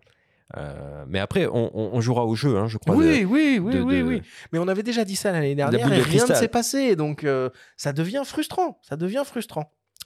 Bon, allez, on continue. Euh, et on va parler de Leica, euh, très actif évidemment cette année, puisqu'ils ont renouvelé euh, leur emblématique M dans une onzième génération, avec déjà d'ailleurs une déclinaison monochrome, et leur compact Expert Q dans une troisième génération, avec l'arrivée tant attendue de la technologie autofocus hybride phase contraste. Les produits Leica en gamme Q et M, euh, bah, c'est des appareils qui sont un peu uniques par leur approche déjà, et puis surtout qui sont très désirables. C'est moins le cas, bizarrement, enfin non, pas bizarrement, c'est moins le cas sur leur série de boîtiers hybrides euh, SL. Et on a demandé à Cyril Thomas, le directeur général de Leica France, de nous parler particulièrement de ces produits, les Leica SL. On l'écoute. Le SL, c'est la possibilité de euh, s'adresser à des photographes passionnés, mais à un grand nombre de photographes passionnés. C'est-à-dire, avec le SL, on va rechercher la polyvalence, ce qu'on trouve aussi euh, euh, dans des marques concurrentes. Et ce qu'on va proposer, c'est des cycles de vie qui sont assez longs sur le produit, une qualité de construction exceptionnelle et surtout un parc optique qui, à mon avis, est unique au monde. Euh, notamment des focales fixes qui, dans les aposummicrons de Leica, euh, j'ose utiliser un superlatif, sont sûrement les meilleures optiques au monde. Et après ça, on continue le développement de ce parc optique avec de nouvelles focales fixes, mais aussi différents types de zoom qui vont apporter une extrême polyvalence au système. Donc, sur le système SL, euh, d'abord, on continue et on apporte constamment des nouveautés. Et on verra que le mois prochain, il y a des nouvelles optiques euh, qui vont être lancées pour ce système SL. Au niveau du futur boîtier, on ne sait pas encore quand est-ce que viendra euh, le successeur du SL2. Euh, cependant, c'est un système euh, sur lequel on travaille constamment pour constamment améliorer le boîtier, constamment améliorer les performances, mais surtout proposer le plus beau parc d'optique au monde, et tout ça dans la plus belle définition et la plus belle des, des, constructions qu'on puisse proposer. Parce que c'est bien sûr un, excellent appareil photo, mais c'est aussi, quand on l'a en main, quand on regarde la qualité de construction, un objet d'exception. Il est très possible euh, mais ce ne sera pas dans un proche avenir que Leica arrive avec un nouveau moyen format qui sera un système hybride. Et si nous devions faire ça, bien sûr qu'il y aura une vague d'adaptation euh, pour pouvoir monter les optiques S dans un premier temps dessus. Et si un nouveau S en, format hybride devait arriver, il, est clair que euh, nous serions amenés à développer aussi des nouvelles optiques pour ce système hybride. Mais j'ai pas plus d'informations que ça aujourd'hui et c'est pas dans un futur proche. Bon, il dit quand même plein de trucs, hein, Cyril. hein. Il nous laisse passer euh, plein, de, euh, ple- plein de messages dans ce, euh, dans ce, dans ce témoignage. Toi, Damien, tu as déjà eu euh, euh, l'opportunité de, prendre en main et de tester le, le- le SL2. Sur le papier, il a quand même une fiche technique assez, assez redoutable. Encore, a priori, il y a un SL3 qui est en, qui est en, qui est en préparation. C'est quoi qui différencie finalement voilà, ces, ces boîtiers de, de la concurrence qui est redoutable sur ce, sur ce créneau-là? Alors moi, c'est pareil. Hein, Leica, j'ai découvert le monde Leica par euh, mon partenaire IPLN qui, euh, bah, un Leica Store. Ouais. Et c'est vrai que j'ai mis, euh, lorsque je suis allé les voir et que j'ai vu bah, tous ces boîtiers là en vitrine, c'est vrai qu'ils sont magnifiques. C'est des objets où on sent que la construction est vraiment différente de ce que j'ai d'habitude. Mais c'est vrai que moi, j'ai découvert le monde Leica à travers le Leica Q. Mono, Ok. Le Leica Q2 monochrome, puis, Ok. après, puis après le Leica Q3. Et c'est vrai que c'est des boîtiers qui sont quand même exceptionnels. Alors moi qui euh, rêve euh, d'un Leica Q, j'espère que j'y arriverai euh, d'ici mes 50 ans. C'est sinon cette j'ai année, raté ma vie. Benjamin, le Leica Q Non, mais je, je continue de, je continue de rêver, c'est beau aussi. Euh, Est-ce que ça vaut le coup de passer au Q3 quand tu as un Q2 À moi, pour l'autofocus, oui, clairement. Ouais, il y a un gain net euh, à ce niveau-là. Ah bah oui, c'est, je pense que on voit hein, que Leica, je pense qu'ils ont un partenariat avec Panasonic qui est vraiment de plus en plus étroit, puisqu'on voit que sur le nouveau G9 II, on a les simulations de couleurs Leica. Ouais. Donc je pense qu'il y a vraiment un gros gros partenariat entre les deux. Et au moment où Panasonic passe à, la, à l'autofocus de phase, Leica passe à l'autofocus de phase aussi. Donc je pense que tout ça c'est très lié. Et l'autofocus de phase, on va pas se mentir, hein, dès qu'on est un peu en basse lumière ou dès qu'on essaye de faire, moi je fais beaucoup de photographies avec mes enfants. Bah, ils bougent tout le temps, quoi. Sur du mouvement, euh, ouais. Clairement, dès que c'est une photographie en mouvement, l'autofocus, ça fait la différence. Donc pour moi, oui, c'est un grand oui, hein, clairement. Bon, et Cyril, il nous parle aussi un peu de ce, de ce projet de, de, de, de moyen format.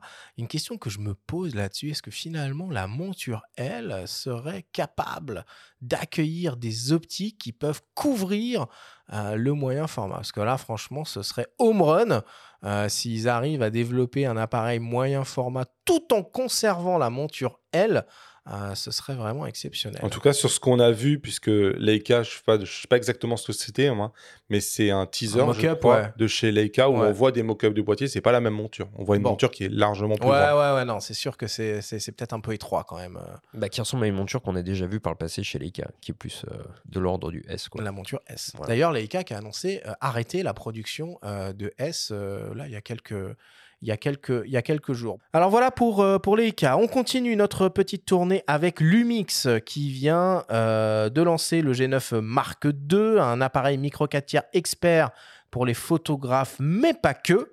Et nous nous sommes entretenus avec Mathilde Lécuyer, qu'on connaît bien, chef de produit Lumix, et lui avons demandé comment Lumix comptait faire cohabiter le monde du micro 4 tiers et celui du plein format. On l'écoute. Alors, c'est deux utilisations totalement différentes. Le plein format va répondre à tous ceux qui recherchent un bokeh, des performances en basse lumière qui sont propres à cette monture et à laquelle beaucoup de professionnels sont attachés. Mais le micro 4 tiers, il a des qualités qui sont uniques. Par exemple, sa compacité, la possibilité de porter plein d'optiques différentes dans le sac à dos pour toutes les situations, grâce à leur rapport qualité-poids-taille qui est incroyable. Ça les empêche pas, bien au contraire d'ailleurs, d'offrir des caractéristiques techniques qui sont très poussées, en photo comme en vidéo. Donc en fait, on a enfin deux systèmes complémentaires qui sont très aboutis tous les deux. Sur le G9 Mark II, on a voulu rassembler le meilleur des deux mondes parce qu'on sait aujourd'hui qu'un créateur d'image va chercher un seul outil de création à la fois en photo et en vidéo. Donc on recherche un boîtier polyvalent, tout en un, qui se glisse facilement dans le sac à dos, avec ses nombreuses optiques tout aussi compactes grâce au format de la monture micro 4 tiers. Mais c'est vrai que l'ADN du G9, c'est la photo, raison pour laquelle les caractéristiques photo du G9 Mark II ont été ultra poussées, notamment sur l'autofocus hybride à détection de phase et la rafale à 60 images par seconde. Bon, quand on regarde euh, la fiche technique hein, de, ce, de ce G9 Mark II, il n'y a pas grand-chose euh, qu'on peut, euh, qu'on peut reprocher à ce boîtier. Toi, Damien, tu as, pu le- t'as pu le tester. Euh, Qu'est-ce que tu penses surtout de son positionnement euh, quand on le compare finalement à un S5 euh, Mark II à peine plus cher? Ouais, après, je pense que c'est vraiment un boîtier sans compromis. Ils ont mis vraiment tout ce qu'ils pouvaient en termes de technologie, aussi bien en photo qu'en vidéo. Donc je pense vraiment que là, pour le coup, ils ont rien gardé sous la pédale, quitte à faire un peu d'ombre même au GH6. Bah, clairement, ouais. Après, en termes de positionnement, bah, c'est sûr que bah, au niveau du tarif, on est proche. Pour autant, il en fait quand même beaucoup plus hein, qu'un S5 II. Et moi, ce que j'aime entre les deux, on parlait tout à l'heure de Fuji qui tient en tenaille un peu le plein format. Ici, eux, ils tiennent en tenaille un peu la PSC, entre guillemets. Et ce que j'ai bien aimé, c'est qu'ils ont repris le même boîtier que le S5 II avec le G9 II. Et euh, j'étais avec un copain qui est un gros utilisateur de, de micro 4 tiers et il me disait qu'il n'en pouvait plus en fait d'avoir une ergonomie quand il était en micro 4 tiers, une autre ergonomie quand il était en plein format. Il n'arrivait pas à avoir de, de, mémoire musculaire en fait. Et là, pour le coup, avec chez Panasonic aujourd'hui, bah, on a le même boîtier. Bah C'est ouais, strictement les beaucoup, mêmes. ouais. Non, non, Ouais. mais c'est pas ça ressemble. Ah, Ce sont ah, les mêmes. Ah, ah non, mais c'est à confondre. En fait, non, non, vraiment tu prends la cage, tu prends une Ouais. cage, par exemple, Small Rig, c'est la même. Ok. C'est les mêmes boutons, il y a deux boutons de plus euh, à l'avant, mais c'est les mêmes menus, mêmes boutons. On passe d'un système à un autre de manière transparente, et ça, je pense que c'est un confort qui sont aujourd'hui les seuls à, à offrir, en fait. Le jour où tu veux être compact, tu pars avec le micro 4 tiers. Le jour où tu as envie d'une grosse montée en ISO et de bokeh, tu vas passer avec le plein format. C'est trop bien. faudra juste pas se tromper au moment de changer d'optique vraiment euh, dans, la, dans la vitesse. Non, mais parce que c'est vraiment troublant. Ah ouais, Moi, là, je l'ai eu en main, le, le G9 Mark II, et ça m'a vraiment euh, perturbé au début. Mais je suis d'ac- d'accord avec toi, il faut voir le côté euh, plutôt positif, et c'est un réel atout. Même si j'aimais bien le premier G9, et il y a quelque chose que j'aimais bien et qui est trop rare sur les hybrides, c'est le petit écran sur le dessus, euh, qui était quand même vachement bien, qui rappelle les principaux réglages, qui disparaît là, euh, comme euh, il n'existe pas aussi sur le S5 II. Euh, on le trouvait aussi sur les S1, euh, S1, S1R, S1H. Je trouve que bon, c'est un petit attribut qui, pour les photographes, est sympathique. Et bon, là, c'est pour conserver une certaine compacité, une certaine logique qu'ils ont fait ça. Hum, C'est un peu, dommage à mon goût, mais, mais voilà, on va retenir, euh, on va voir le verre à moitié plein et, voir la cohabitation euh, cohérente entre micro 4 tiers et 24-36. En tout cas, c'est quand même une bonne nouvelle hein, pour euh, les utilisateurs euh, de matériel micro 4 tiers de voir ce nouveau boîtier euh, arriver. Et on sait qu'ils sont nombreux et on sait qu'ils aiment la photo animalière tout, particulièrement. Donc là, c'est vraiment un signe de, renouveau d'intérêt de l'UMIX pour les photographes. Euh, en tout cas, ils n'ont jamais euh, vraiment euh, délaissé le micro 4 tiers. hein. On pense à toute la série des GH qui est sortie. Mais voilà, ça va être un peu plus compliqué là maintenant sur, sur les GH parce que ce, ce- ce G9 Mark II en vidéo, il est tout à fait redoutable aussi. Donc on va voir un peu comment tout ça va se repositionner dans le futur. Ah bah, il est tellement redoutable en vidéo que, comme vous le disiez tous les deux, il éclipse presque le GH6 avec un nouvel F euh, hybride détection de contraste et de phase. Et tu parlais de photo animalière, précisons qu'il y a un 100-400 qui Oui, sort, enfin une nouvelle version. nouvelle version. 100-400 euh, qui n'est jamais euh, ni plus ni moins que l'équivalent d'un 200-800 auquel on peut ajouter en plus un convertisseur. Alors là, ça devient euh, fort sympathique. Ah, moi, je l'ai prêté à un copain qui est vraiment euh, fan du micro 4 tiers et il a fait les tests à 1600 mm avec une compacité incroyable puisque vraiment lui il fait de les grosses randonnées et il me disait à 1600 mm la qualité elle est vraiment bonne en fait. Donc euh, enfin pour moi c'est vraiment pour le coup c'est le prime vraiment du micro 4 tiers, on n'a jamais connu ça quoi. De toute façon, on aura l'occasion d'en reparler, euh, Benjamin, de ce, de ce boîtier, puisque nous avons une émission entièrement dédiée euh, au G9 Mark II qui va arriver dans, dans quelques semaines. On continue dans la liste et on s'intéresse à Nikon qui, comme on vient de le dire en début d'émission, vient tout juste de lancer ce nouvel appareil ambitieux, le ZF. Nous nous sommes entretenus avec Nicolas Gillet, le directeur marketing et communication de Nikon France, et lui avons demandé de nous parler de cette lignée de boîtiers au look rétro héritée des grandes années argentiques. On l'écoute.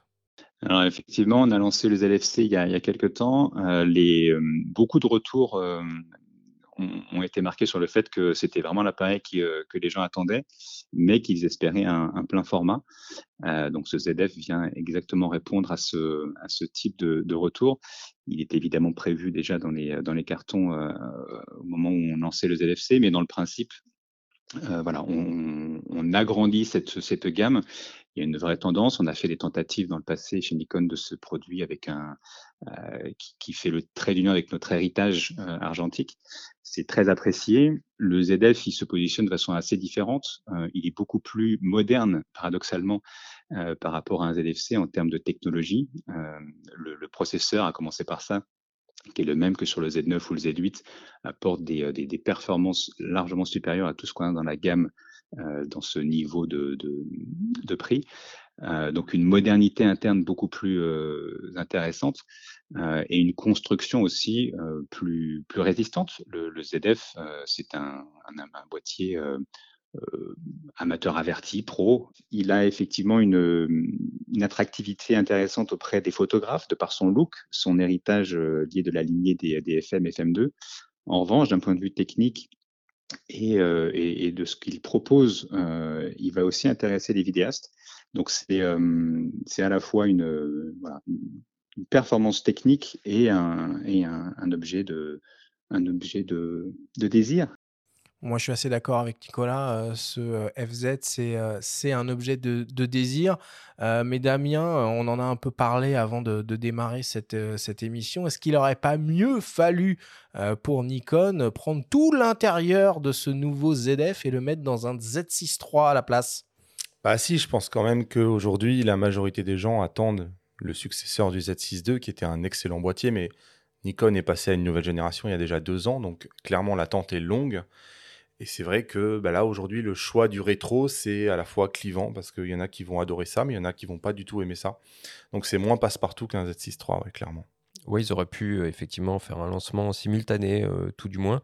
Après, ça reste un boîtier assez séduisant, le ZF, mais j'ai juste Petit regret aussi, c'est qu'il n'y ait pas plus d'optique euh, dont le look correspond au look rétro du ZF. Pour l'instant, à part le 28 mm et le 40 mm version SE dans la gamme Nikkor Z, on ne trouve pas vraiment d'autres optiques qui, euh, qui vont être en adéquation avec le boîtier au niveau du look. Et peut-être que pour les gens qui vont acheter ce boîtier-là, le look, bah, ça compte. Quoi. Bah une, fois, une fois qu'on met un Nikkor 2470, qui, qui, est une optique fabuleuse série S, euh, bon, euh, on, est, sur une cohabitation qui est un petit peu, euh, étrange, voilà. Donc, alors que sur un Z6 III, bon bah tout serait plus naturel.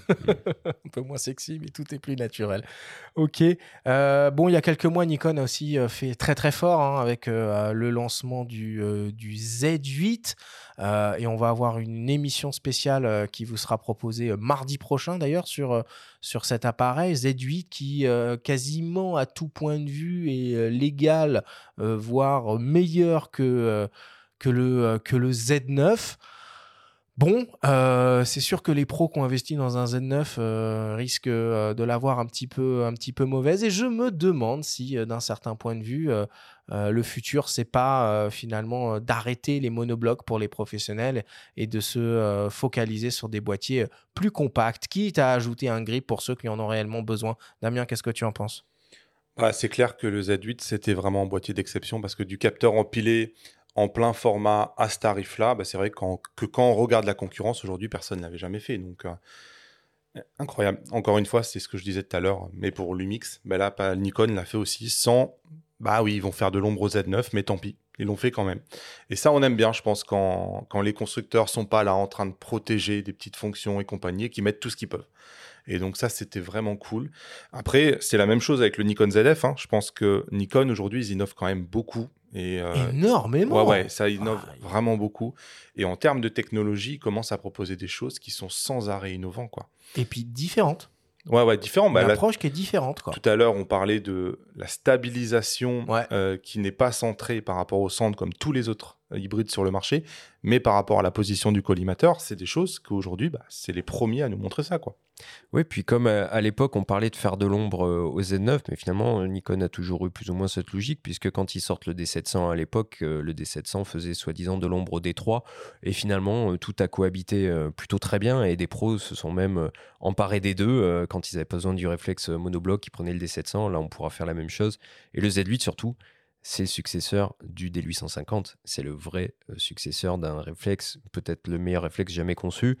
Et c'est vrai que là, on est face à un boîtier qui est, extraordinaire, sans obturation mécanique, qui lui offre une durée de vie, euh, a priori, plutôt longue. ok, allez, on continue euh, avec un nouveau venu, mais qui n'en est pas réellement un. Euh, je pense évidemment à OM System ex Olympus euh, qui vient de lancer à la surprise générale un nouveau produit de niche, euh, un compact baroudeur et qui fait face à une nouvelle sorte de concurrence avec ce, regain d'intérêt des, constructeurs sur les hybrides à petit capteur. Nous nous sommes entretenus avec Thierry Bourque d'OM Digital Solutions et lui avons demandé bah, finalement comment OM System réagissait retour des hybrides euh, à petit capteur sur le devant de la scène du marché de la photo. On l'écoute. Alors, l'arrivée sur le marché, effectivement, de produits qui ne reprennent pas le- les formats full frame est pour nous une excellente nouvelle, puisque cela prouve finalement qu'il existe une alternative, puisqu'on a fait croire à tort que pour faire des belles photos, il fallait avoir un grand capteur. Et maintenant, on se rend compte que on peut faire des belles photos aussi avec des formats de capteurs différents et que la portabilité, finalement, est aussi un élément à prendre en compte pour les utilisateurs. Donc, voir des marques pour nous venir proposer des produits avec des capteurs plus petits que le full frame est plutôt un élan pour nous encourager dans cette direction, puisque cela prouve qu'il existe une alternative au full frame, puisque les autres marques suivent un peu également cette mode que nous avons, nous, initiée il y a quelques années sur des capteurs plus petits, qui feront que le boîtier sera plus petit et plus compact euh, et plus léger, forcément, pour les photographes, puisque c'est une attente euh, de la part des photographes utilisateurs. Régulièrement, euh, lorsqu'on les rencontre, ils nous disent, pour moi, le poids et l'encombrement de mon boîtier est primordial lorsque je dois faire le choix. Voir arriver des produits avec des capteurs plus petits est donc une excellente nouvelle pour nous. Et bien au contraire, cela va permettre de faire le focus sur le pourquoi d'un capteur plus petit dans un appareil euh, photo aujourd'hui. Et surtout, ça ne sera absolument pas au détriment de la qualité de l'image au final. C'est vrai qu'au fil des années, on a tendance un peu à, oublier ou à mettre de côté la promesse de base initiale euh, des hybrides qui était de, proposer des systèmes photographiques euh, plus compacts et plus légers. Euh, c'est évidemment le cas euh, quand on parle de, de boîtiers micro 4 tiers, en particulier euh, en ce qui concerne les optiques. Damien, enfin, c'est c'est une vraie alternative. En fait, le, le- le micro 4 tiers n'est pas le parent pauvre de la photographie. Non, non, pas du tout. De toute façon, on fait bien des photos avec nos smartphones. Donc, euh, à côté, le micro 4 tiers, on a un capteur qui est absolument énorme. hein. format. Donc, euh, il n'y a aucun. Il y a, au- enfin, il y a pas de mal à faire des photos avec un micro 4 tiers. Ça fait des, photos qui sont exposées aujourd'hui dans des galeries et compagnie. Par contre, effectivement, moi, je l'ai vu avec le G9 II. euh, je faisais des photos avec le 100-400. Malgré tout, on était en pleine journée, mais il y avait un peu de nuages. Et c'est vrai qu'on monte dans les ISO assez rapidement aussi. Et que la qualité en ISO, on va pas se mentir, c'est pas non plus un plein format. Moi, à 3200 ISO, j'étais un peu à la limite, moi, de ce que j'acceptais. Donc c'est bien, tant qu'il a, tant qu'on manque pas de lumière, qu'on est en pleine journée, franchement, on fait des choses absolument exceptionnelles. Après, comme tous les formats, il y a aussi leurs limites, quoi. Oui, puis il y a une dimension créative du micro 4 tiers qui est toujours intéressante et euh, OM System est, à ma connaissance, la seule euh, marque qui produit des appareils hybrides à intégrer des filtres ND euh, dans certains de ses boîtiers, dont l'OM1. Et on a des filtres ND intégrés jusqu'à euh, 64, ce qui permet de faire de la pose lente sans euh, se trimballer avec tout un arsenal de filtres Yes. parfois. Et c'est quand même pas mal, quoi. Euh, donc ça veut dire aussi que c'est vraiment des systèmes qu'on peut trimballer un peu partout. En rando, on va pouvoir prendre des télés et faire des photos qu'on sortirait peut-être pas, ou du moins avec plus de contraintes euh, en plein format. Donc non, ça reste un système tout à fait valable. Et par rapport au- aux faibles lumières et à la montée en, en sensibilité, bon, l'efficacité de la stabilisation et notamment de la double stab chez OM System et chez Lumix, quand on utilise les optiques maison, euh, permet quand même à main levée de, s'en sortir et de compenser un petit peu, même si tout à fait euh, au niveau de la dynamique et du rendu, on n'atteindra pas ce qu'on obtient en, en 24 en 6. Ouais, et puis OM System, ils ont encore un- un- une longueur d'avance technologique, on va dire, euh, puisque c'est les seuls à proposer un capteur empilé en, en micro 4 tiers. Il y a de fortes chances que ça devienne la norme pour tout le monde dans les années à venir, mais à, l'heure actuelle, c'est les seuls à proposer ça en, en micro 4 tiers. Ok, allez, on continue et on va parler de Rico Pentax qui a annoncé en fin d'année dernière travailler sur un mystérieux projet d'appareil photo, accrochez-vous, argentique. Et nous nous sommes donc entretenus avec Yazid Belmadi de Rico Imaging et lui avons demandé bah, de nous faire un petit point sur l'état des lieux de ce projet. On l'écoute. Donc effectivement, nous avions annoncé en décembre dernier euh, le lancement d'un projet sur des euh, produits argentiques. Euh, donc bien sûr, le projet est toujours d'actualité. un an après l'annonce, donc nous allons donc lancer un compact argentique. à ce jour, la date n'est pas encore arrêtée, mais la seule chose dont on soit sûr effectivement, c'est qu'on lancera un compact argentique. C'est un projet donc depuis que nous l'avons annoncé en décembre 2022, euh, on a eu beaucoup de retours de revendeurs, de consommateurs potentiels qui, euh, bah, nous ont fait part de leur, euh, de leur impatience à voir ces produits arriver. Donc il y a apparemment une très forte demande pour des produits, des, appareils photo argentiques. Effectivement, notre stratégie depuis déjà pas mal d'années est de travailler donc par produits très très très nichés ce qui nous réussit plutôt bien. Et euh, pour, euh, pour cela, en fait, la direction Japon se base sur des euh, sondages faits auprès des consommateurs japonais, donc consommateurs de la marque bien sûr, mais aussi au-delà. Et tout comme effectivement la gamme GR, donc les argentiques sont, sont le, le projet de sortir des appareils argentiques, c'est simplement donc le fruit d'une concertation donc très poussée avec nombre d'acteurs de la photo et notamment donc les consommateurs euh, japonais puisque par expérience on sait que ça marche euh, plutôt bien quand on fait des produits à la demande des consommateurs donc les premiers concernés en fait. on pourrait les trouver un peu farfelus, hein, Rico Pentax, hein, avec leur stratégie. C'est quand même le seul constructeur qui fait encore des réflexes. ils produisent un, compact expert légendaire à capteur APS-C. Puis là, ils nous annoncent qu'ils vont se relancer sur l'argentique. Moi, je trouve ça très très cool. Euh, si effectivement euh, la qualité euh, et de l'objet et de l'optique est au rendez-vous, ça peut vraiment faire un truc, un truc, un truc très très chouette. Qu'est-ce que vous en pensez, messieurs? Oh bah, Est-ce qu'il y aura marqué Azaï sur, le, sur le prisme sur le... Est-ce qu'il y aura un prisme d'ailleurs? Non, ça va, ça, ça, va être intéressant de, de, voir tout ça. Mais Rico, c'est un peu les rois du pas de côté, très clairement. ils sont très singuliers. Hein. Les GR n'ont pas vraiment d'équivalent sur, sur le marché. Euh, le K3 monochrome euh, récemment, qui est un réflexe noir et blanc. Alors là, plus niche, on fait pas. C'est une stratégie euh, qui a l'air de fonctionner si on en croit Yazid. En tout cas, c'est très audacieux. Et quitte à, à, se démarquer, oui, c'est ça. Il faut, il faut miser sur des niches. Mais bon, il, nous tarde, il nous tarde de voir ce que ça donne. Moi, la principale question qui se pose avec ce retour sur l'argentique, c'est la disponibilité des films euh, qui aura, et c'est d'éventuels partenariats avec des fabricants de films aussi, euh, parce que le nerf de la guerre, ça va être aussi euh, le coût de l'achat de films, de développement, et c'est un budget qui n'est pas anodin. Et par contre, s'ils si, vont là-dessus, c'est clairement, mais on, le voit, on a parlé tout à l'heure des FM, FM2 chez Nikon, ces boîtiers-là, argentiques des années 80, on la cote. Les prix sont passés d'une centaine d'euros à 300, 400 euros aujourd'hui sur les sites de revente en ligne. Donc, il est clair qu'il y a un engouement et un intérêt pour l'argentique, surtout auprès des jeunes générations. Ok, allez, on continue. Euh, notre tour des grands constructeurs photo-vidéo et on passe à Sigma qui développe inlassablement euh, sa gamme d'objectifs dans plusieurs montures. Elle, bien entendu, hein, puisqu'ils sont au cœur de la Helmut Alliance, euh, mais aussi Sony E, Fujifilm X et plus récemment Nikon, Nikon Z. Nous nous sommes entretenus avec Foucault Prové, le directeur de Sigma France, et lui avons demandé de nous parler de la stratégie de Sigma sur les nouvelles montures X et Z. On l'écoute. Ce qu'il faut, ce faut rappeler, c'est que la, monture X, euh, c'est avant tout euh, une, monture qui a été créée pour des capteurs au, format APS-C, euh, et, et, ça a l'air d'être destiné à le, rester. nous avons nous dans notre, gamme toujours eu des produits des APS-C, que ce soit en réflexe à l'époque ou, ou aujourd'hui en hybride.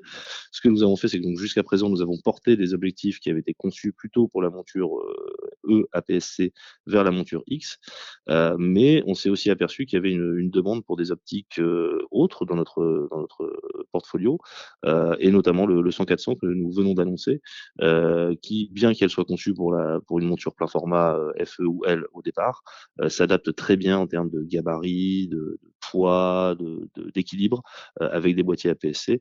Et donc, on a choisi de, de, porter cette optique vers la monture Fujifilm X. Et, pour le futur, ce que nous allons faire, c'est que nous allons développer à la fois des optiques APS-C pour cette monture et adapter des optiques plein format si on estime que dans notre portfolio de, de produits, euh, certains peuvent intéresser les utilisateurs Fuji X. Pour la monture Z, Sigma a décidé de, de s'orienter d'abord avec ces optiques-là, euh, le 16, le 30 et le 56, tous d'ouverture 1.4 mais euh, qui couvrent les capteurs APS-C. Et malheureusement, je n'ai pas beaucoup d'informations euh, complémentaires à, à, à, vous apporter aujourd'hui. Euh, tout cela étant tout cela étant lié à un, un, contrat de un contrat de licence que, que la société Sigma a, a, signé avec la société Nikon, et nous n'avons malheureusement pas la, la, possibilité de vous donner beaucoup plus d'informations aujourd'hui. Je ne vais pas pouvoir vous en dire beaucoup beaucoup plus sur la sur la monture RF aujourd'hui. Euh, il y a des discussions, nous, nous le savons, euh, entre nos dirigeants au Japon et, et forcément des dirigeants de, de, chez Canon Inc. au Japon également. J'ai cru lire récemment dans un article de la presse américaine des responsables de chez Canon qui disaient qu'ils qu observaient euh, les différents produits disponibles euh, qui pourraient s'adapter sur leur monture et qu'ils choisiraient en fonction de, leur, de leurs besoins et de ce qu'ils estiment pouvoir euh, apporter du, plus à leurs utilisateurs de boîtiers Canon. Je peux que vous inciter à, patienter encore et à, attendre de, des nouvelles euh, qui, ne vous inquiétez pas, nous serons très heureux de, les partager dès que nous aurons euh, de plus amples informations. Damien, c'est une super bonne idée finalement euh, de développer, d'adapter des objectifs full frame en monture euh, APS-C et en l'occurrence en monture euh, Fujifilm X. Alors ça a évidemment beaucoup de sens pour les, les, les télézooms, un peu moins pour les grands angles, mais en soi c'est mortel comme idée. Alors oui et non. Ah parce que oui, c'est une bonne idée parce que ça offre plus d'options et qu'à un moment donné, c'est des optiques qui n'auraient pas existé parce que de toute façon, les coûts de R&D font que bah, changer la monture, c'est beaucoup moins cher que ouais. de développer un nouvel objectif. Donc oui, c'est une excellente idée. Non, parce que je pense que quand on est dans la PSC, on veut l'optique la plus compacte possible. Et le fait est que quand on a un, un objectif qui est fait pour le plein format, on va utiliser que 50% du verre. Et même pas en vrai, quand tu regardes mmh. bien. Donc, on transporte quand même une moitié d'objectifs qui, entre guillemets, on aurait pu se passer. Quoi. Bah, complètement, Donc, parce que là, du coup, l'argument, euh, je prends la PSC parce que les optiques seront euh, moins, moins lourdes, moins encombrantes, euh, bah, il tient plus, quoi. C'est ça le problème, en fait. Et la stratégie euh, autour de la monture Z chez, chez Sigma, elle est un peu étrange. Donc, que de la PSC, alors que le gros du marché en monture Z se fait naturellement sur sur du, sur du full frame. C'est un système de licence. C'est pas la même approche entre Tamron et Sigma sur ce point. Enfin, c'est, ça a l'air compliqué, quoi. Je pense que Sigma, ils y peuvent rien. Hein. Si euh, on leur ouvrait les portes en grand de la monture Z, à mon avis, euh, ils arriveraient avec leur 24-70 et compagnie. Je pense qu'il y a aussi des enjeux de communication, probablement, de la part de chez Nikon, de dire on ouvre. Ça fait quand même en termes de communication, ça, ça donne envie de venir, mais on n'ouvre pas trop grand parce que bah, ils ont eu des coûts de R&D tellement importants pour développer toute cette gamme-là, c'est que bah voilà, il faut se réserver pendant un petit moment la, le privilège de vendre des objectifs. Donc je pense que c'est pour ça que ça arrive d'abord par la, par la PSC, peu à peu. On voit quand même quelques optiques plein format là qui arrivent. Hein. Ok. Oui, puis on le sent très bien dans le témoignage de, de Foucault, euh, ce, ce, désir de porte ouverte, puisqu'il il en parle bah, très clairement en ce qui concerne la monture RF de, de Canon. Et il est clair que là, c'est une question de timing, en fait. Il va falloir euh, être un petit peu plus euh, patient. Mais en, en, termes de patience, il y a aussi un élément chez Sigma dont on parle plus trop ces derniers temps, c'est ce fameux boîtier hybride Fauvéon 2436. Oui, oui. Alors j'ai des informations à vous donner. Hein. J'ai posé la question à Foucault, euh, évidemment. Je ne l'ai pas mis dans la, dans la capsule. Bah, ils en sont au même point que l'année dernière, en fait. Le projet est évidemment toujours en cours, mais euh, ils font face à des problématiques de sous-traitance industrielle euh, pour passer le capteur en phase de prototype prototypage. Euh, voilà, je crois que c'est ça. Ils n'arrivent pas à trouver des partenaires qui, euh, enfin, ils ont du mal en tout cas à trouver des partenaires qui leur donnent accès à des lignes de production euh, pour faire ces tests euh, de, de, prototypage, puisque a priori, voilà, vu que le marché du full frame euh, est en expansion totale, bah, il n'y a pas de place, ou en tout cas, c'est difficile de trouver de la place pour des, pour des projets comme ça, en tout cas à ce stade de développement. Et en tout cas, juste pour euh, reparler de la monture euh, Z et des optiques euh, Sigma, et on parlait tout à l'heure du ZF, mais il y a des optiques comme le, le 65 mm f2 qui couvre le plein format que j'adorerais euh, voir sur un ZF par exemple. Il y a toute Mm. une gamme de focales fixes de leur gamme e Ah bah, Contemporary. typiquement, ça irait très bien ça. hein. Voilà, qui sont construites tout en métal. Euh, les pare-soleils aussi sont en métal avec des bacs de diaph. Franchement, ce genre d'optique sur un ZF, ça aurait vraiment de la gueule. Quoi. Ouais, j'y avais pas pensé, mais tu as tout à fait raison. Et puis euh, Foucault m'a euh, m'a glissé dans l'oreille que euh, Katsuto Yamaki, hein, donc le le le l'owner, le euh, CEO owner de, euh, de Sigma, euh, qui est un personnage vraiment hyper intéressant, hyper intelligent, serait présent sur le salon de la photo la semaine prochaine. Donc je ne sais pas ce qu'on peut, ce qu'on peut en déduire, mais en tout cas, généralement, quand ce personnage-là se déplace, c'est qu'il y a une raison. Allez, euh, on commence à s'approcher de la fin euh, de ce euh, tour de piste du marché de la photo et on passe à l'incontournable Sony, pionnier des hybrides 24-36 mm et qui vient récemment de lancer pas moins de trois nouveaux modèles le A6700, le A7CR et le A7C2. On l'a déjà évoqué, la gamme des boîtiers full frame Sony est de plus en plus complexe à lire, euh, avec euh, notamment bah, ces, nouveaux, euh, ces nouveaux A7C, euh, et en particulier l'A7C2, qui est sur le papier plus performant qu'un A7 qui est pourtant vendu près de 400 euros plus cher. Bon, eh ben, on a contacté Fabrice Abuaf de Sony pour lui demander de nous expliquer un peu plus en détail tout ça. On l'écoute. Ces deux Alpha 7C euh, R et 7C euh, Mark II euh, ben, on reprenne un peu toutes les évolutions euh, des boîtiers euh, que l'on a aujourd'hui, c'est-à-dire bien sûr le chipset 12XR, euh, la puce intelligence artificielle pour l'autofocus, mais ils sont surtout dans un concept boîtier différent hein, par rapport à un Alpha 7 Mark IV versus Alpha 7 C2 ou Alpha 7 R5 versus Alpha 7 CR. Les boîtiers sont entre allez, 150, 160 grammes et presque 200 grammes, à 185 grammes je crois, moins lourds. Ils sont dans des boîtiers plus compacts, les viseurs sont plus discrets, il n'y a qu'un slot de carte mémoire, donc c'est- une autre philosophie. Ils sont pas là pour concurrencer l'Alpha 7 euh, Mark IV ou l'Alpha 7 R5. Ils viennent offrir une autre ergonomie, une autre façon de prendre, de prendre des photos ou de, capturer des vidéos pour d'autres types d'utilisateurs. Euh, mais c'est vrai qu'aujourd'hui, la Facette C Mark II euh, dispose euh, d'évolutions technologiques que n'avait pas à l'époque euh, l'Alpha 7 Mark IV. C'est pas l'un contre l'autre, c'est vraiment deux boîtiers qui se complètent complètement, euh, qui offrent une différente approche. Et effectivement, ben, on va pas parce que l'Alpha 7 IV est déjà sorti il y a deux ans, un peu plus de deux ans, on va pas euh, brider l'Alpha 7C Mark II. Donc on propose aussi avec toutes les technologies qui arrivent et qui sont présentes sur nos boîtiers de dernière génération faut comprendre que ça fait aussi euh, ben, 10 ans euh, qu'on fait de l'alpha euh, en hybride plein format et que donc on a eu le temps de décliner et de proposer voilà beaucoup de, de, de boîtiers avec des spécificités particulières, vidéo, photo très haute définition, euh, ultra vitesse. Voilà, donc je pense que on est toujours là pour expliquer notre gamme aux utilisateurs, aux photographes amateurs et professionnels. Il faut venir nous voir et il n'y a aucun problème, on explique. Mais je pense que c'est un vrai avantage et un vrai atout d'avoir autant de diversité euh, pour euh, les photographes, vidéastes professionnels ou, simplement les, passionnés d'image.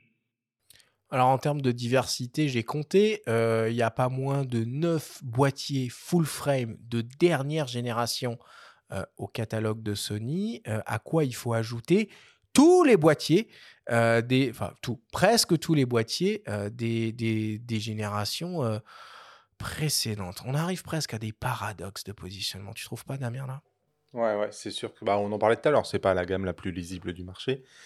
Pour autant, euh, on est sur une gamme où effectivement, bah, tous les 200-300 euros, on a un boîtier différent, on a une offre différente. Et là, pour le coup, le rôle des magasins, je pense qu'il est super important parce que c'est impossible pour l'utilisateur de savoir de prime abord, comme ça, en regardant vite fait, quel boîtier est fait pour lui?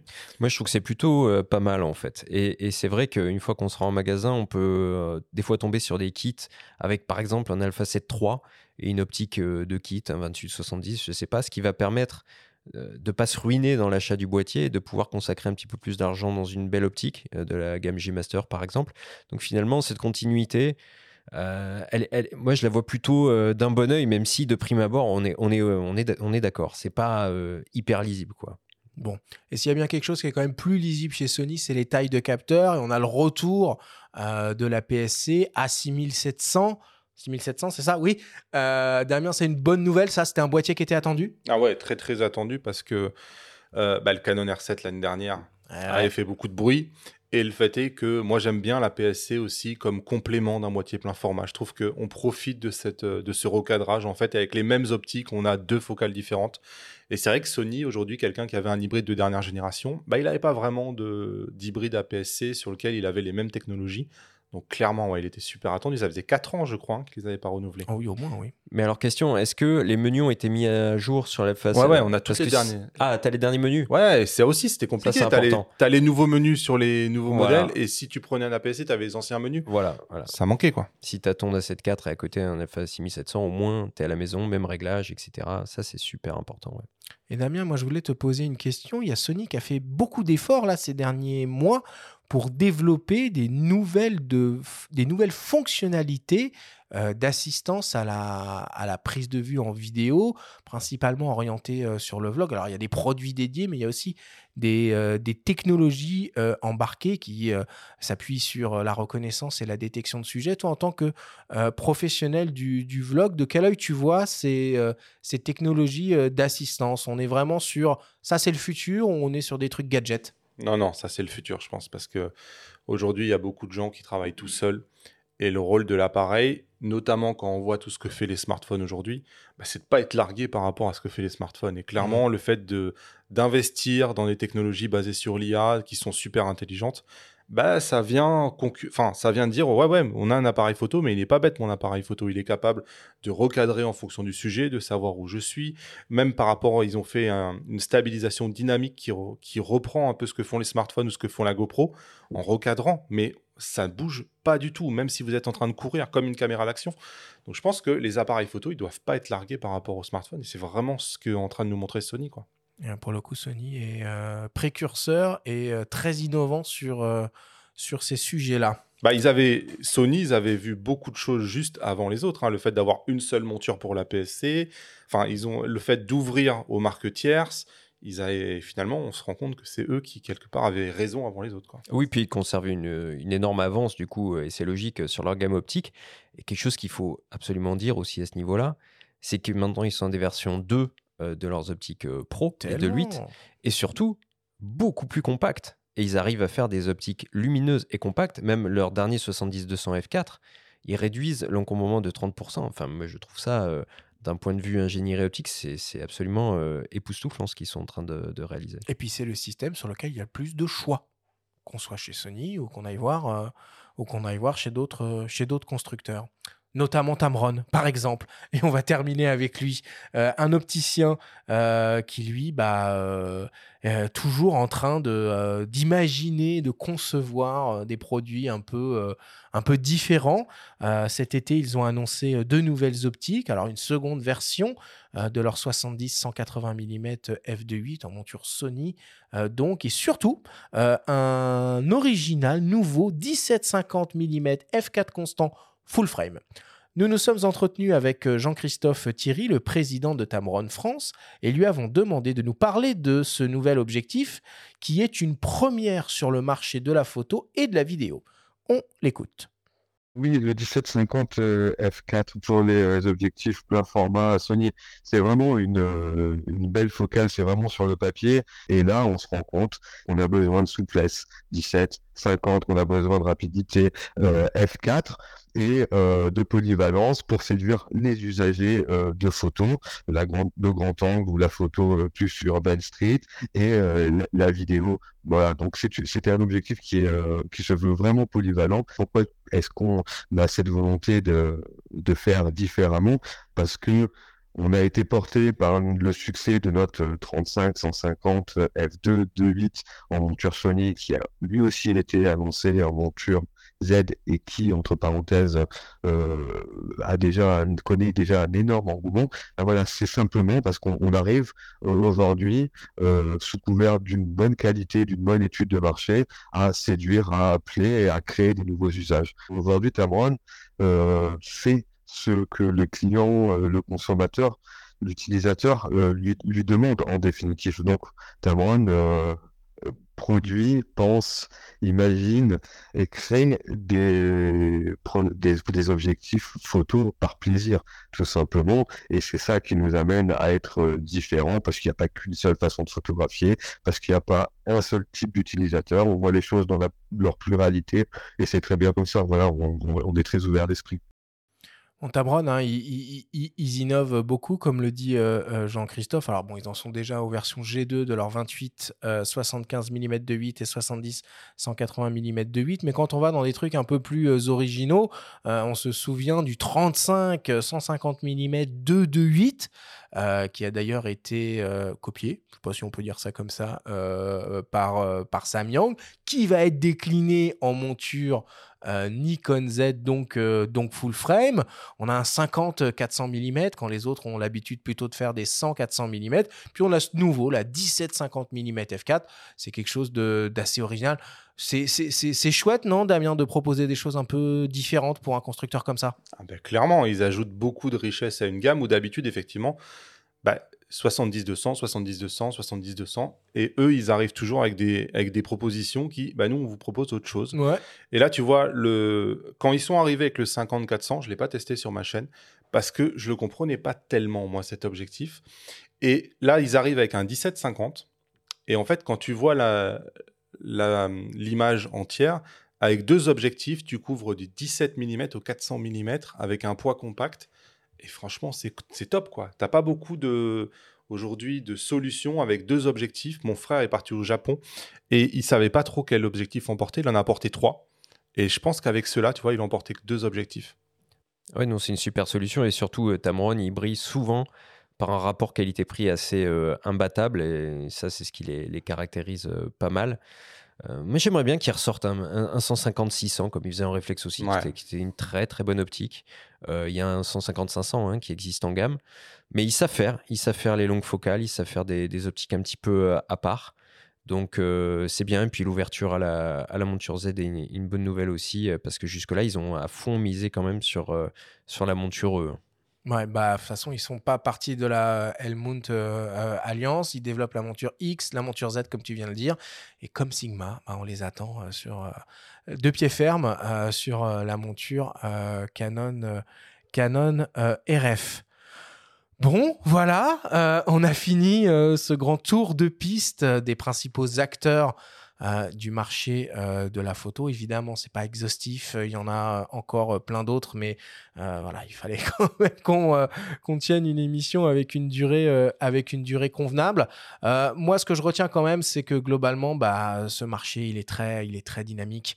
Il est très excitant. Il y a beaucoup de nouveautés, beaucoup d'innovations chez tout le monde, et que bah, le meilleur endroit peut-être pour s'en rendre compte, après évidemment avoir écouté cette émission, bah, c'est d'aller tester et prendre à main tout ce joli matériel. Et euh, quoi de mieux que de se rendre euh, à la Grande Halle de la Villette pour euh, le Salon de la Photo qui aura lieu la semaine prochaine, où tous les produits qu'on a évoqués au cours de cette émission seront, seront en démonstration. Voilà, merci beaucoup Damien pour, bah, pour ton éclairage. Merci à toi Benjamin. On clôt le grand débat sur ces mots et on attaque la suite.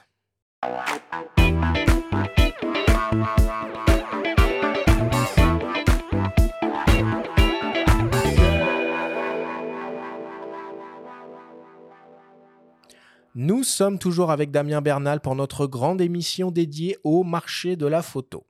Cette semaine, exceptionnellement, pas de débrief. On vous propose plutôt de sortir la boule de cristal et d'essayer de prédire l'avenir pour savoir quels seront les futurs boîtiers et ou optiques qui vont voir le jour dans les semaines, les mois, voire les années à venir. Madame Irma 2023 vous est présentée cette semaine par ipln.fr, le spécialiste photo et vidéo. Bon les gars, je vous mets dans une euh, petite ambiance boule de cristal. Hein, donc on essaye de se projeter euh, à l'intérieur euh, d'une caravane un peu glauque devant devant un voyant et on va essayer de, bah, de prédire nos envies ou ce qui devrait, en toute logique, arriver dans, les, dans le futur pour, pour les différentes marques. Et je vous propose qu'on commence avec Canon. Je te donne la parole, Damien. Qu'est-ce que Canon va faire dans les mois, les semaines ou les années à venir, selon toi? Oh bah Canon c'est quand même assez simple, hein. il leur manque le Canon R1, ça on en a parlé tout à l'heure, mais un concurrent à haute définition en fait, un capteur empilé haute définition qu'aujourd'hui ils n'ont pas. Je pense qu'ils ont bien exploité la génération de composants qu'ils ont actuellement, qui a été introduite de mémoire hein, avec les Canon R6 et les Canon R5. Et probablement que ce Canon R1, je pense qu'il va inaugurer des nouveaux composants qui, seront, euh, qui vont démarrer une nouvelle génération, je pense. Et évidemment, Canon R5 Mark II, et je pense que bah, lui, il va probablement utiliser les nouveaux composants, je pense. Parce que sinon, il serait arrivé avec le Canon R6 Mark II.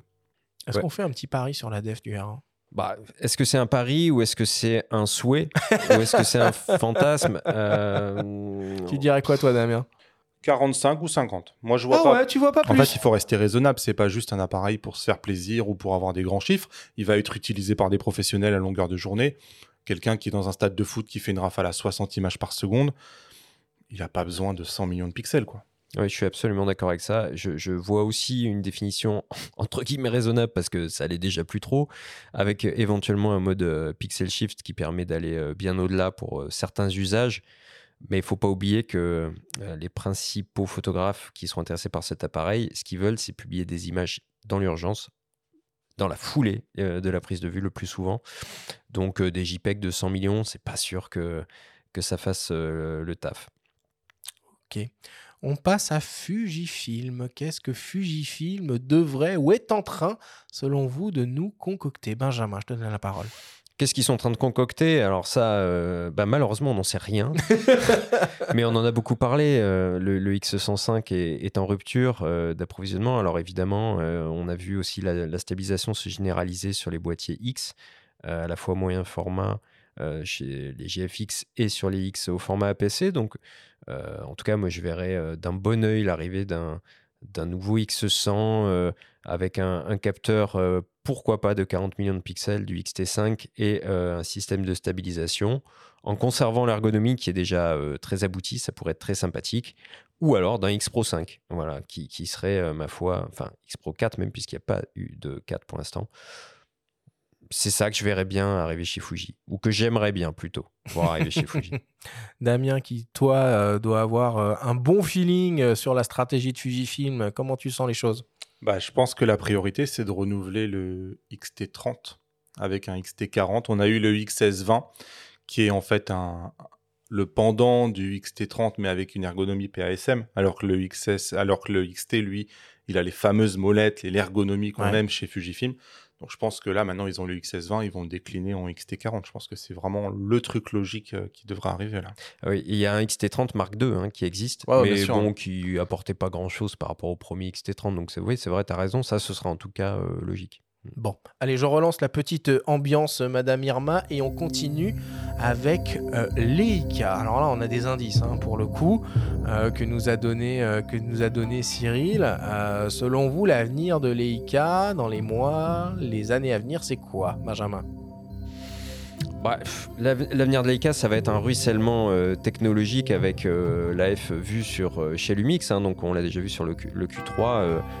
Damien en a parlé euh, au cours de l'émission. Il serait logique de voir arriver un Q3 monochrome hein, euh, par rapport à, l'histoire de. Je veux bien mettre un billet là-dessus. Hein, ouais, je pense qu'on peut. Moi, je vais aller, euh, faire part d'un fantasme. Pour le coup, moi, j'ai commencé avec un Leica CL argentique. Et, j'aurais beaucoup aimé qu'il décline ce M du pauvre, comme on le qualifiait à l'époque, mm. en version donc aujourd'hui télémétrique, mais numérique.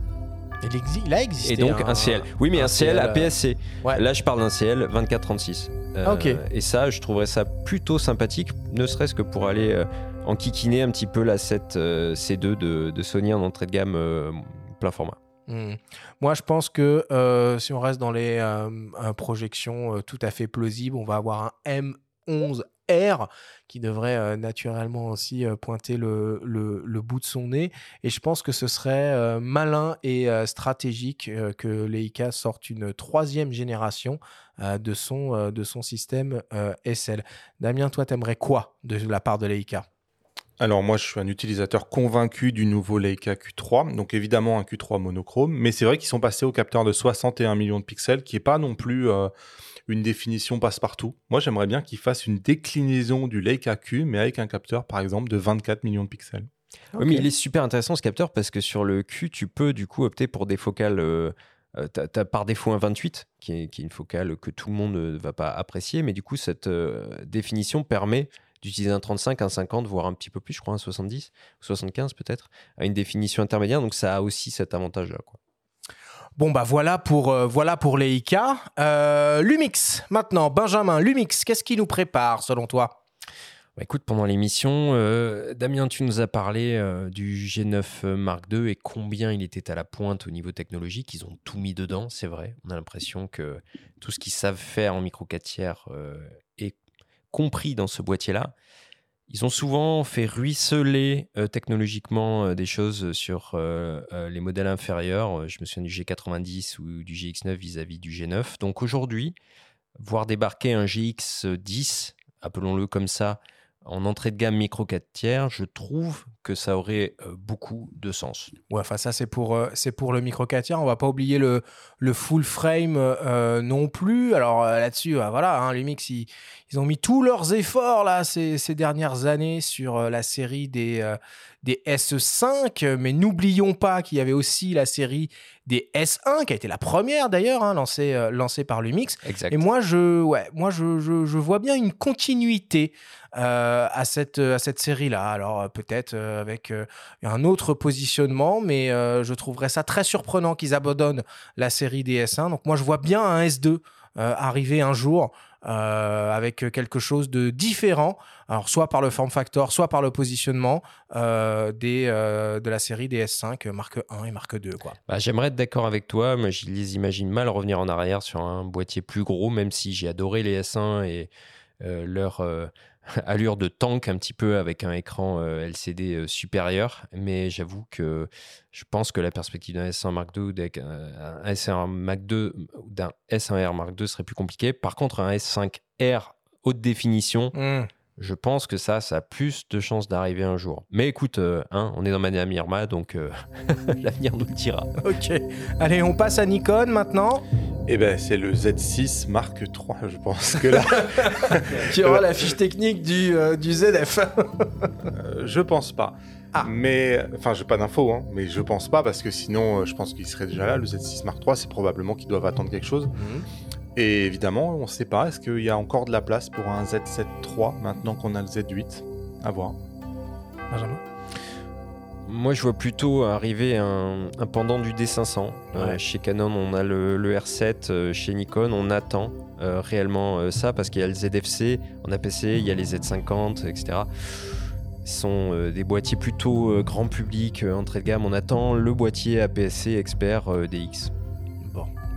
On passe à OM System. Damien, selon toi, la suite pour OM System, c'est quoi? Un renouvellement d'un boîtier avec un port USB-C. Au plus sérieusement, toi, Benjamin, tu vois quoi? Bah, pff, la logique, euh, ce serait un OM1 euh, Mark II. euh, Mais bon, euh, l'OM1 fait déjà tellement de choses.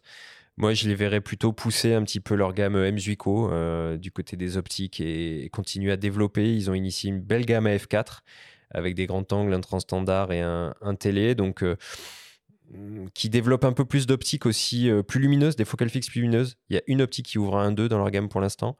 Ils pourraient aller un petit peu plus vers ça aussi.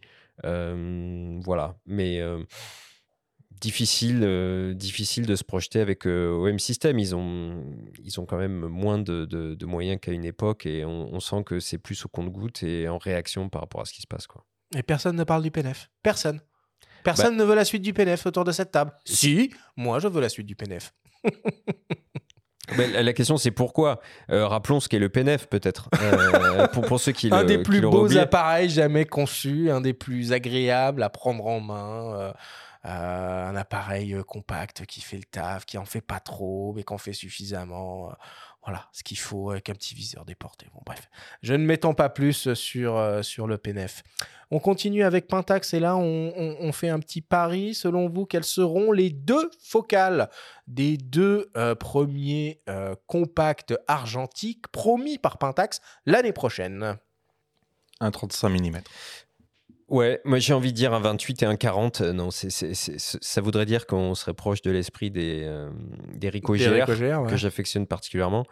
Euh, et moi, ce que j'attends plutôt maintenant de Ricoh, c'est un GR monochrome. Parce que je pense qu'ils ils sauraient faire. Ils ont fait un K3 monochrome APS-C. Y a pas de Euh, raison. Il y a un GR. Bon, Ouais. hein, euh, voilà, j'en dis pas plus, quoi. Ça me, ça me paraît évident. Ok, on passe chez Sigma maintenant. Quelle est la prochaine optique ou l'optique qui manque peut-être au euh, catalogue de Sigma? On l'a souvent évoqué euh, à ces micros. Elle n'est toujours pas une, une réalité. Quand est-ce que Sigma va nous proposer enfin un 70-202.8 Damien? Ah bah quand est-ce? J'en sais rien. Mais Il faudrait, il faudrait. Mais évidemment, c'est ce qui manque, clairement. Euh, Ouais, c'est même la seule qui manque, non Je crois.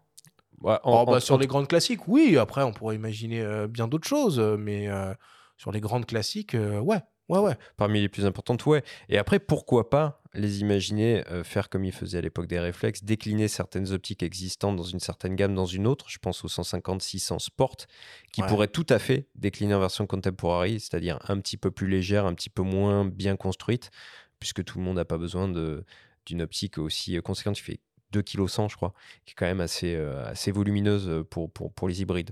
Donc euh, voilà. Mais enfin, franchement, la gamme Sigma, euh, elle est sympa. Moi, je suis je un complète. grand fan des e-contemporary. Ouais. euh, et notamment du 65 mm f2 dont j'ai parlé tout à l'heure. euh, et peut-être des optiques macro aussi, euh, voir, voir un petit peu plus d'optiques macro. Il y a déjà un superbe 105 mm f2.8 euh, dans la gamme Art, mais peut-être en, en proposer dans les gammes euh, contemporary plus accessibles, pourquoi pas. Ouais, puis ce qui serait chouette aussi, moi je trouve, c'est des, euh, super gros télés. Euh, ils en avaient fait un peu à l'époque des réflexes qui étaient magistraux, avec le positionnement tarifaire qu'on connaît comparé aux, optiques natives. Mais voilà, un petit 500 mm f4 signé Sigma, je trouve que ça aurait énormément de sens en monture E ou en monture L. Ok, on passe à Sony. Alors Sony sort tellement de produits que c'est très difficile de se projeter, mais bon, hein, euh, quand même, euh, si on lance le pifomètre, euh, on, devrait, euh, on devrait pouvoir supputer quelque chose. Damien, Sony, la suite c'est quoi selon toi? Ouais, donc c'est pas si compliqué que ça parce que bah, le A7S3 aujourd'hui, c'est probablement le prochain à renouveler. Et euh, je pense qu'il y a encore de la place pour un APS-C encore, encore plus haut de gamme, je pense. Ah ouais? Ouais, ouais, ouais, je pense. ouais. Avec un form factor différent peut-être? Oui, avec un form factor qui serait pas avec un viseur notamment, tu sais, sur le côté qui Ouais, est ouais. tout petit. Moi, Mhm. moi qui suis porteur de lunettes, c'est vrai que ce viseur-là, pour moi, il est un peu petit. J'aimerais vraiment le gros viseur, en fait, le même boîtier qu'un plein format, mais vraiment, et pourquoi pas un capteur empilé en APS-C, quoi. Bon, Ouais, alors ça, oui, oui, ça c'est une piste, euh, j'adhère, euh, j'adhère totalement. De toute façon, pour l'instant, toute marque confondue, la PSC vraiment expert, il n'existe pas, hein, parce que même le R7, il n'a pas un viseur dingue, il- on n'y est pas encore. Par contre, euh, pour euh, allez, au jeu des prédictions, on peut imaginer euh, très probablement un Alpha 9 3, peut-être, peut-être, ça, pou- ça pourrait, ou un Alpha 1 Mark 2. euh, Pour bientôt, prochaine, ouais, en, en- serait- en vue des JO. stratégique, ouais. Voilà, et puis pour faire part d'un souhait, moi j'étais assez fan des RX1, euh, qui étaient des compacts euh, experts Ouais. 24-36 avec un 35 mm Zeiss à demeure, et euh, je- j'aimerais beaucoup euh, qu'ils sortent aujourd'hui un RX1 euh, euh, avec tout le savoir-faire accumulé depuis. Un bel AF, euh, une belle ergonomie, de beaux menus, un tarif beaucoup plus abordable qu'un. Ok, pour terminer, on termine avec Tamron. Damien, que doit faire Tamron dans les mois ou les années à venir? Un 150-600. Un 150-600. Ouais, je pense que vraiment ça manque. C'était quand même une, une signature euh, forte. dans leur gamme forte et un 600 mm en animalier. Bah, un incontournable. 500, c'est Ouais, un peu juste, quoi. Ouais. Ah Ok. non, bah, ça je suis d'accord, on en a parlé pendant l'émission. Euh, ils avaient le- leur, leur G2 qui était vraiment un très très beau euh, rapport qualité-prix. Et n'oublions pas que parmi les focales fixes, il y avait un superbe 90 mm macro euh, du temps Ah, des ça, réflexes. Et franchement, il serait fort bien inspiré, je trouve, de proposer euh, une telle optique, d'autant qu'ils n'ont pas vraiment de, de, de focale euh, macro euh, dans leur gamme actuelle. Non, et puis ils font un focus tout, particulier. Par contre, c'est sur un effort sur des distances de mise au point minimale Ah oui, euh, les complètement. plus courtes possibles. Alors, on n'est pas dans de la macro, 1-2, on est dans de la proxy, Mm. mais tous les objectifs Tamron euh, permettent de s'approcher assez près de, son, de, son, de son sujet. Bon, bah, on va clore euh, Madame Irma 2023 euh, euh, sur ces mots. Messieurs, je vous donne rendez-vous dans un an pour voir si, si vos prédictions se sont avérées être justes.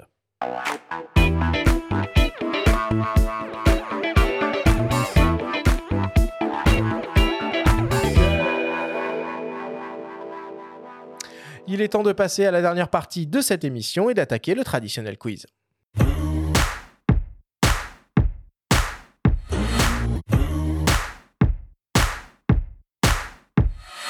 Damien, le principe du quiz est très simple. Nous avons reçu des questions de la part de nos auditeurs qu'ils t'ont posées via notre compte Instagram en lien ou non avec le sujet de cette émission. Nous en avons sélectionné quelques-unes et tu vas avoir seulement 30 secondes et pas une de plus pour tenter d'y répondre le plus clairement possible. As-tu bien compris la consigne? C'est parti.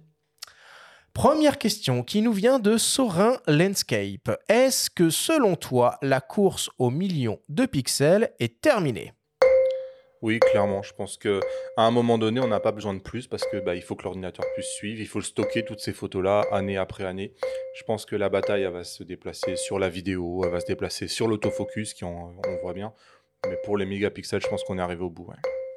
puis on a les pixel shift maintenant qui vont plus euh, finalement euh, faire gonfler euh, Ouais, les c'est pixels sur les fiches très techniques. quoi. contraignant ces, ces- ces- ces technologies-là. euh, Oui, mais d'un constructeur à l'autre, tu peux, tu peux faire des choses à main levée. Bah, le dernier G9 Mark II, tu, peux faire euh, des choses intéressantes à main levée. Bon, la course au pixel, c'est donc terminé. Deuxième question qui nous vient d'un dénommé Benjamin Grenet.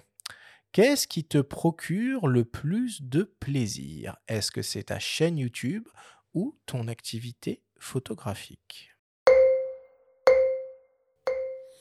Ce qui procure le plus de plaisir, en fait, c'est d'échanger avec les gens, je crois, parce que finalement, bah oui, on fait des, on fait des, des vidéos, mais lire les commentaires, interagir avec les gens, je pense que c'est aujourd'hui ce qui m'apporte le plus de plaisir. Et ouais, c'est vraiment échanger des émotions, quoi. Et tu te nourris, j'imagine, euh, des commentaires, non? Enfin, Ça t'inspire pour les contenus aussi Ah euh, ouais, c'est essentiel. Moi, au début où j'ai commencé, j'avais mes croyances à moi, et franchement, je me suis enrichi et j'ai compris que on était tous différents, en fait. On avait besoin de produits différents. Très bien. Euh, troisième, euh, troisième question qui nous vient de notre C-League 95 national. Est-ce que tu penses que Sony va annoncer un moyen format pour rivaliser avec le GFX 102 Non, je crois pas. En tout cas, pas en monture I, ça c'est sûr. Parce que je pense que là, elle est au taquet de ce qu'elle peut faire. Ouais. Mais non, je crois pas qu'ils vont aller sur ça. Je pense qu'ils sont vraiment sur des choses qui sont très grand public, Sony, et que c'est un peu trop de niche probablement pour eux. A priori, c'est Leica qui euh, devrait euh, potentiellement euh, venir euh, se frotter au, euh, au, euh, au GFX de, de Fujifilm. Mais comme l'a dit Cyril, pas dans un avenir proche. Non, par contre, euh, toujours chez Sony, on peut imaginer un jour euh, un Sony Alpha de 100 millions de pixels. Ça, oui. Ah oui, pour ça, euh, égaler oui. les GFX euh, Oui. à ce niveau-là. Oui. Après, il faut pas oublier que c'est Sony qui fournit les capteurs à Fujifilm. Donc, euh, s'ils voulaient le faire, ils peuvent Ils le faire sans le problème. faire. hein, ils l'ont. hein. Exactement. Quatrième euh, question qui nous vient de Stéphane Cazalet. Quel avenir selon toi pour le matos photo quand on voit les progrès des smartphones Ouais, moi, j'y crois pas trop au, au smartphone. Enfin, pas plus que ça. Je pense qu'on va en revenir. C'est-à-dire que oui, on fait des belles photos avec les smartphones, mais je suis pas un utilisateur convaincu des photos smartphones. Je trouve qu'elles sont très belles quand on les regarde sur les smartphones, mais dès que je les mets à la télé ou que je regarde comment elles vieillissent, je trouve qu'à un moment donné, euh, il y a une promesse qui fait l'illusion, mais quand on regarde la vraie photo d'un appareil photo à côté, il n'y a pas de, y a pas de débat. Et à un moment donné, l'optique, bah, elle pourra jamais être mise dans un smartphone. Donc oui, on va avoir des logiciels, mais on voit bien aujourd'hui les biais qu'on a, notamment dans les derniers drones du GI, où on ajoute de la netteté, où c'est trop, ou alors c'est faux bokeh. Moi, ma fille, elle a plein de cheveux. On a sans arrêt des cheveux qui sont à moitié coupés parce qu'on a mis un faux bokeh. Donc je pense qu'à un moment donné, on va, les gens vont revenir justement à la photo. Puis la réponse, euh, là, dans la question, il est question d'avenir, mais la réponse, elle est dans le présent. Quand on voit euh, la richesse et la densité de l'actualité photo, bah, je crois que finalement, on n'a pas trop à s'inquiéter. Hmm, Pas tant que ça. Et pour terminer, une question de mes soins, une question qui tue. Et cette semaine, cette question sera adressée à vous deux, toi Damien en premier et Benjamin en second. Si vous deviez nous balancer là comme ça au micro, la plus folle des rumeurs, qu'est-ce que ce serait? DJI se lance dans le monde de la photo avec un hybride et, euh, démarre avec une gamme d'objectifs. Ah, c'est marrant. Ça se tient, ça se tient comme truc. J'ai regardé vers l'est aussi en disant que Samsung est de retour. Mais c'est très dangereux, hein, c'est très dangereux ces, ces trucs-là parce que tu isoles un son vite et tu balances après, c'est- pas bon. Donc euh, On fera des TikTok, Ouais, c'est ça. Rappelle que c'est des rumeurs. Non, mais moi, je re- je suis resté admiratif du NX1 euh, de Samsung, qui était un- un- vraiment un très très bel hybride à l'époque. Ils avaient pris beaucoup d'avance par rapport à la concurrence. C'est pas qu'ils avaient beaucoup d'avance, c'est qu'ils avaient 10 ans d'avance. Ouais, voilà, et quand ils ont quitté le marché finalement pour aller sur le smartphone, euh, ouais, il y a eu un petit désert quand même euh, derrière. Bon. Merci euh, Benjamin, merci Damien pour, euh, pour vos réponses à ce quiz.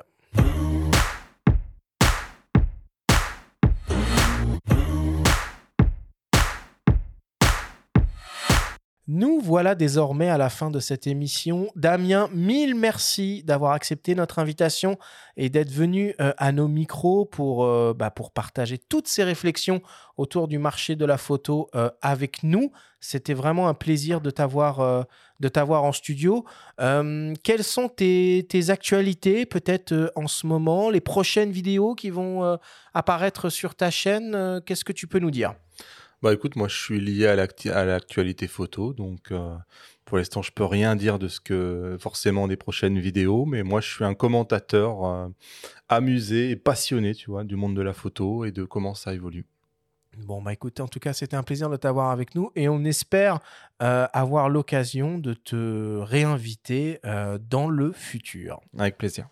La semaine prochaine, on vous propose exceptionnellement deux rendez-vous. Mardi, pour commencer avec la première émission spéciale de la saison, on retrouvera avec plaisir Nikon pour parler du nouveau Nikon Z8 en la présence de Roland Serbiel, la réalisatrice Aurélie Gonin et le photographe et vidéaste Olivier Wong.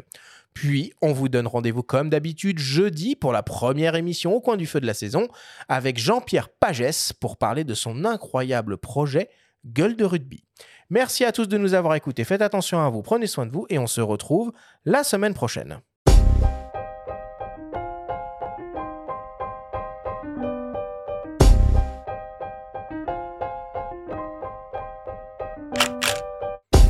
C'était Faut pas pousser les ISO, le podcast hebdo pour tous les passionnés de photos et de vidéos. Toutes les semaines, retrouvez Arthur Azoulay, Benjamin Favier et leurs invités pour parler de sujets matos, techniques et inspiration. Cette émission vous a été présentée par Sony et sa gamme de boîtiers hybrides plein format photo et vidéo qui depuis 10 ans innove pour les professionnels et les amoureux créateurs d'images. Abonnez-vous à notre chaîne et retrouvez l'intégralité de nos émissions depuis toutes les plateformes d'écoute comme Spotify, Apple Podcasts, Google Podcasts, Deezer, Amazon Music et YouTube. Si vous aimez notre podcast, n'hésitez pas à liker, à vous abonner, à nous laisser un petit commentaire. Rendez-vous mardi prochain pour un nouvel épisode. D'ici la fête de la photo et n'oubliez pas, faut pas pousser les ISO.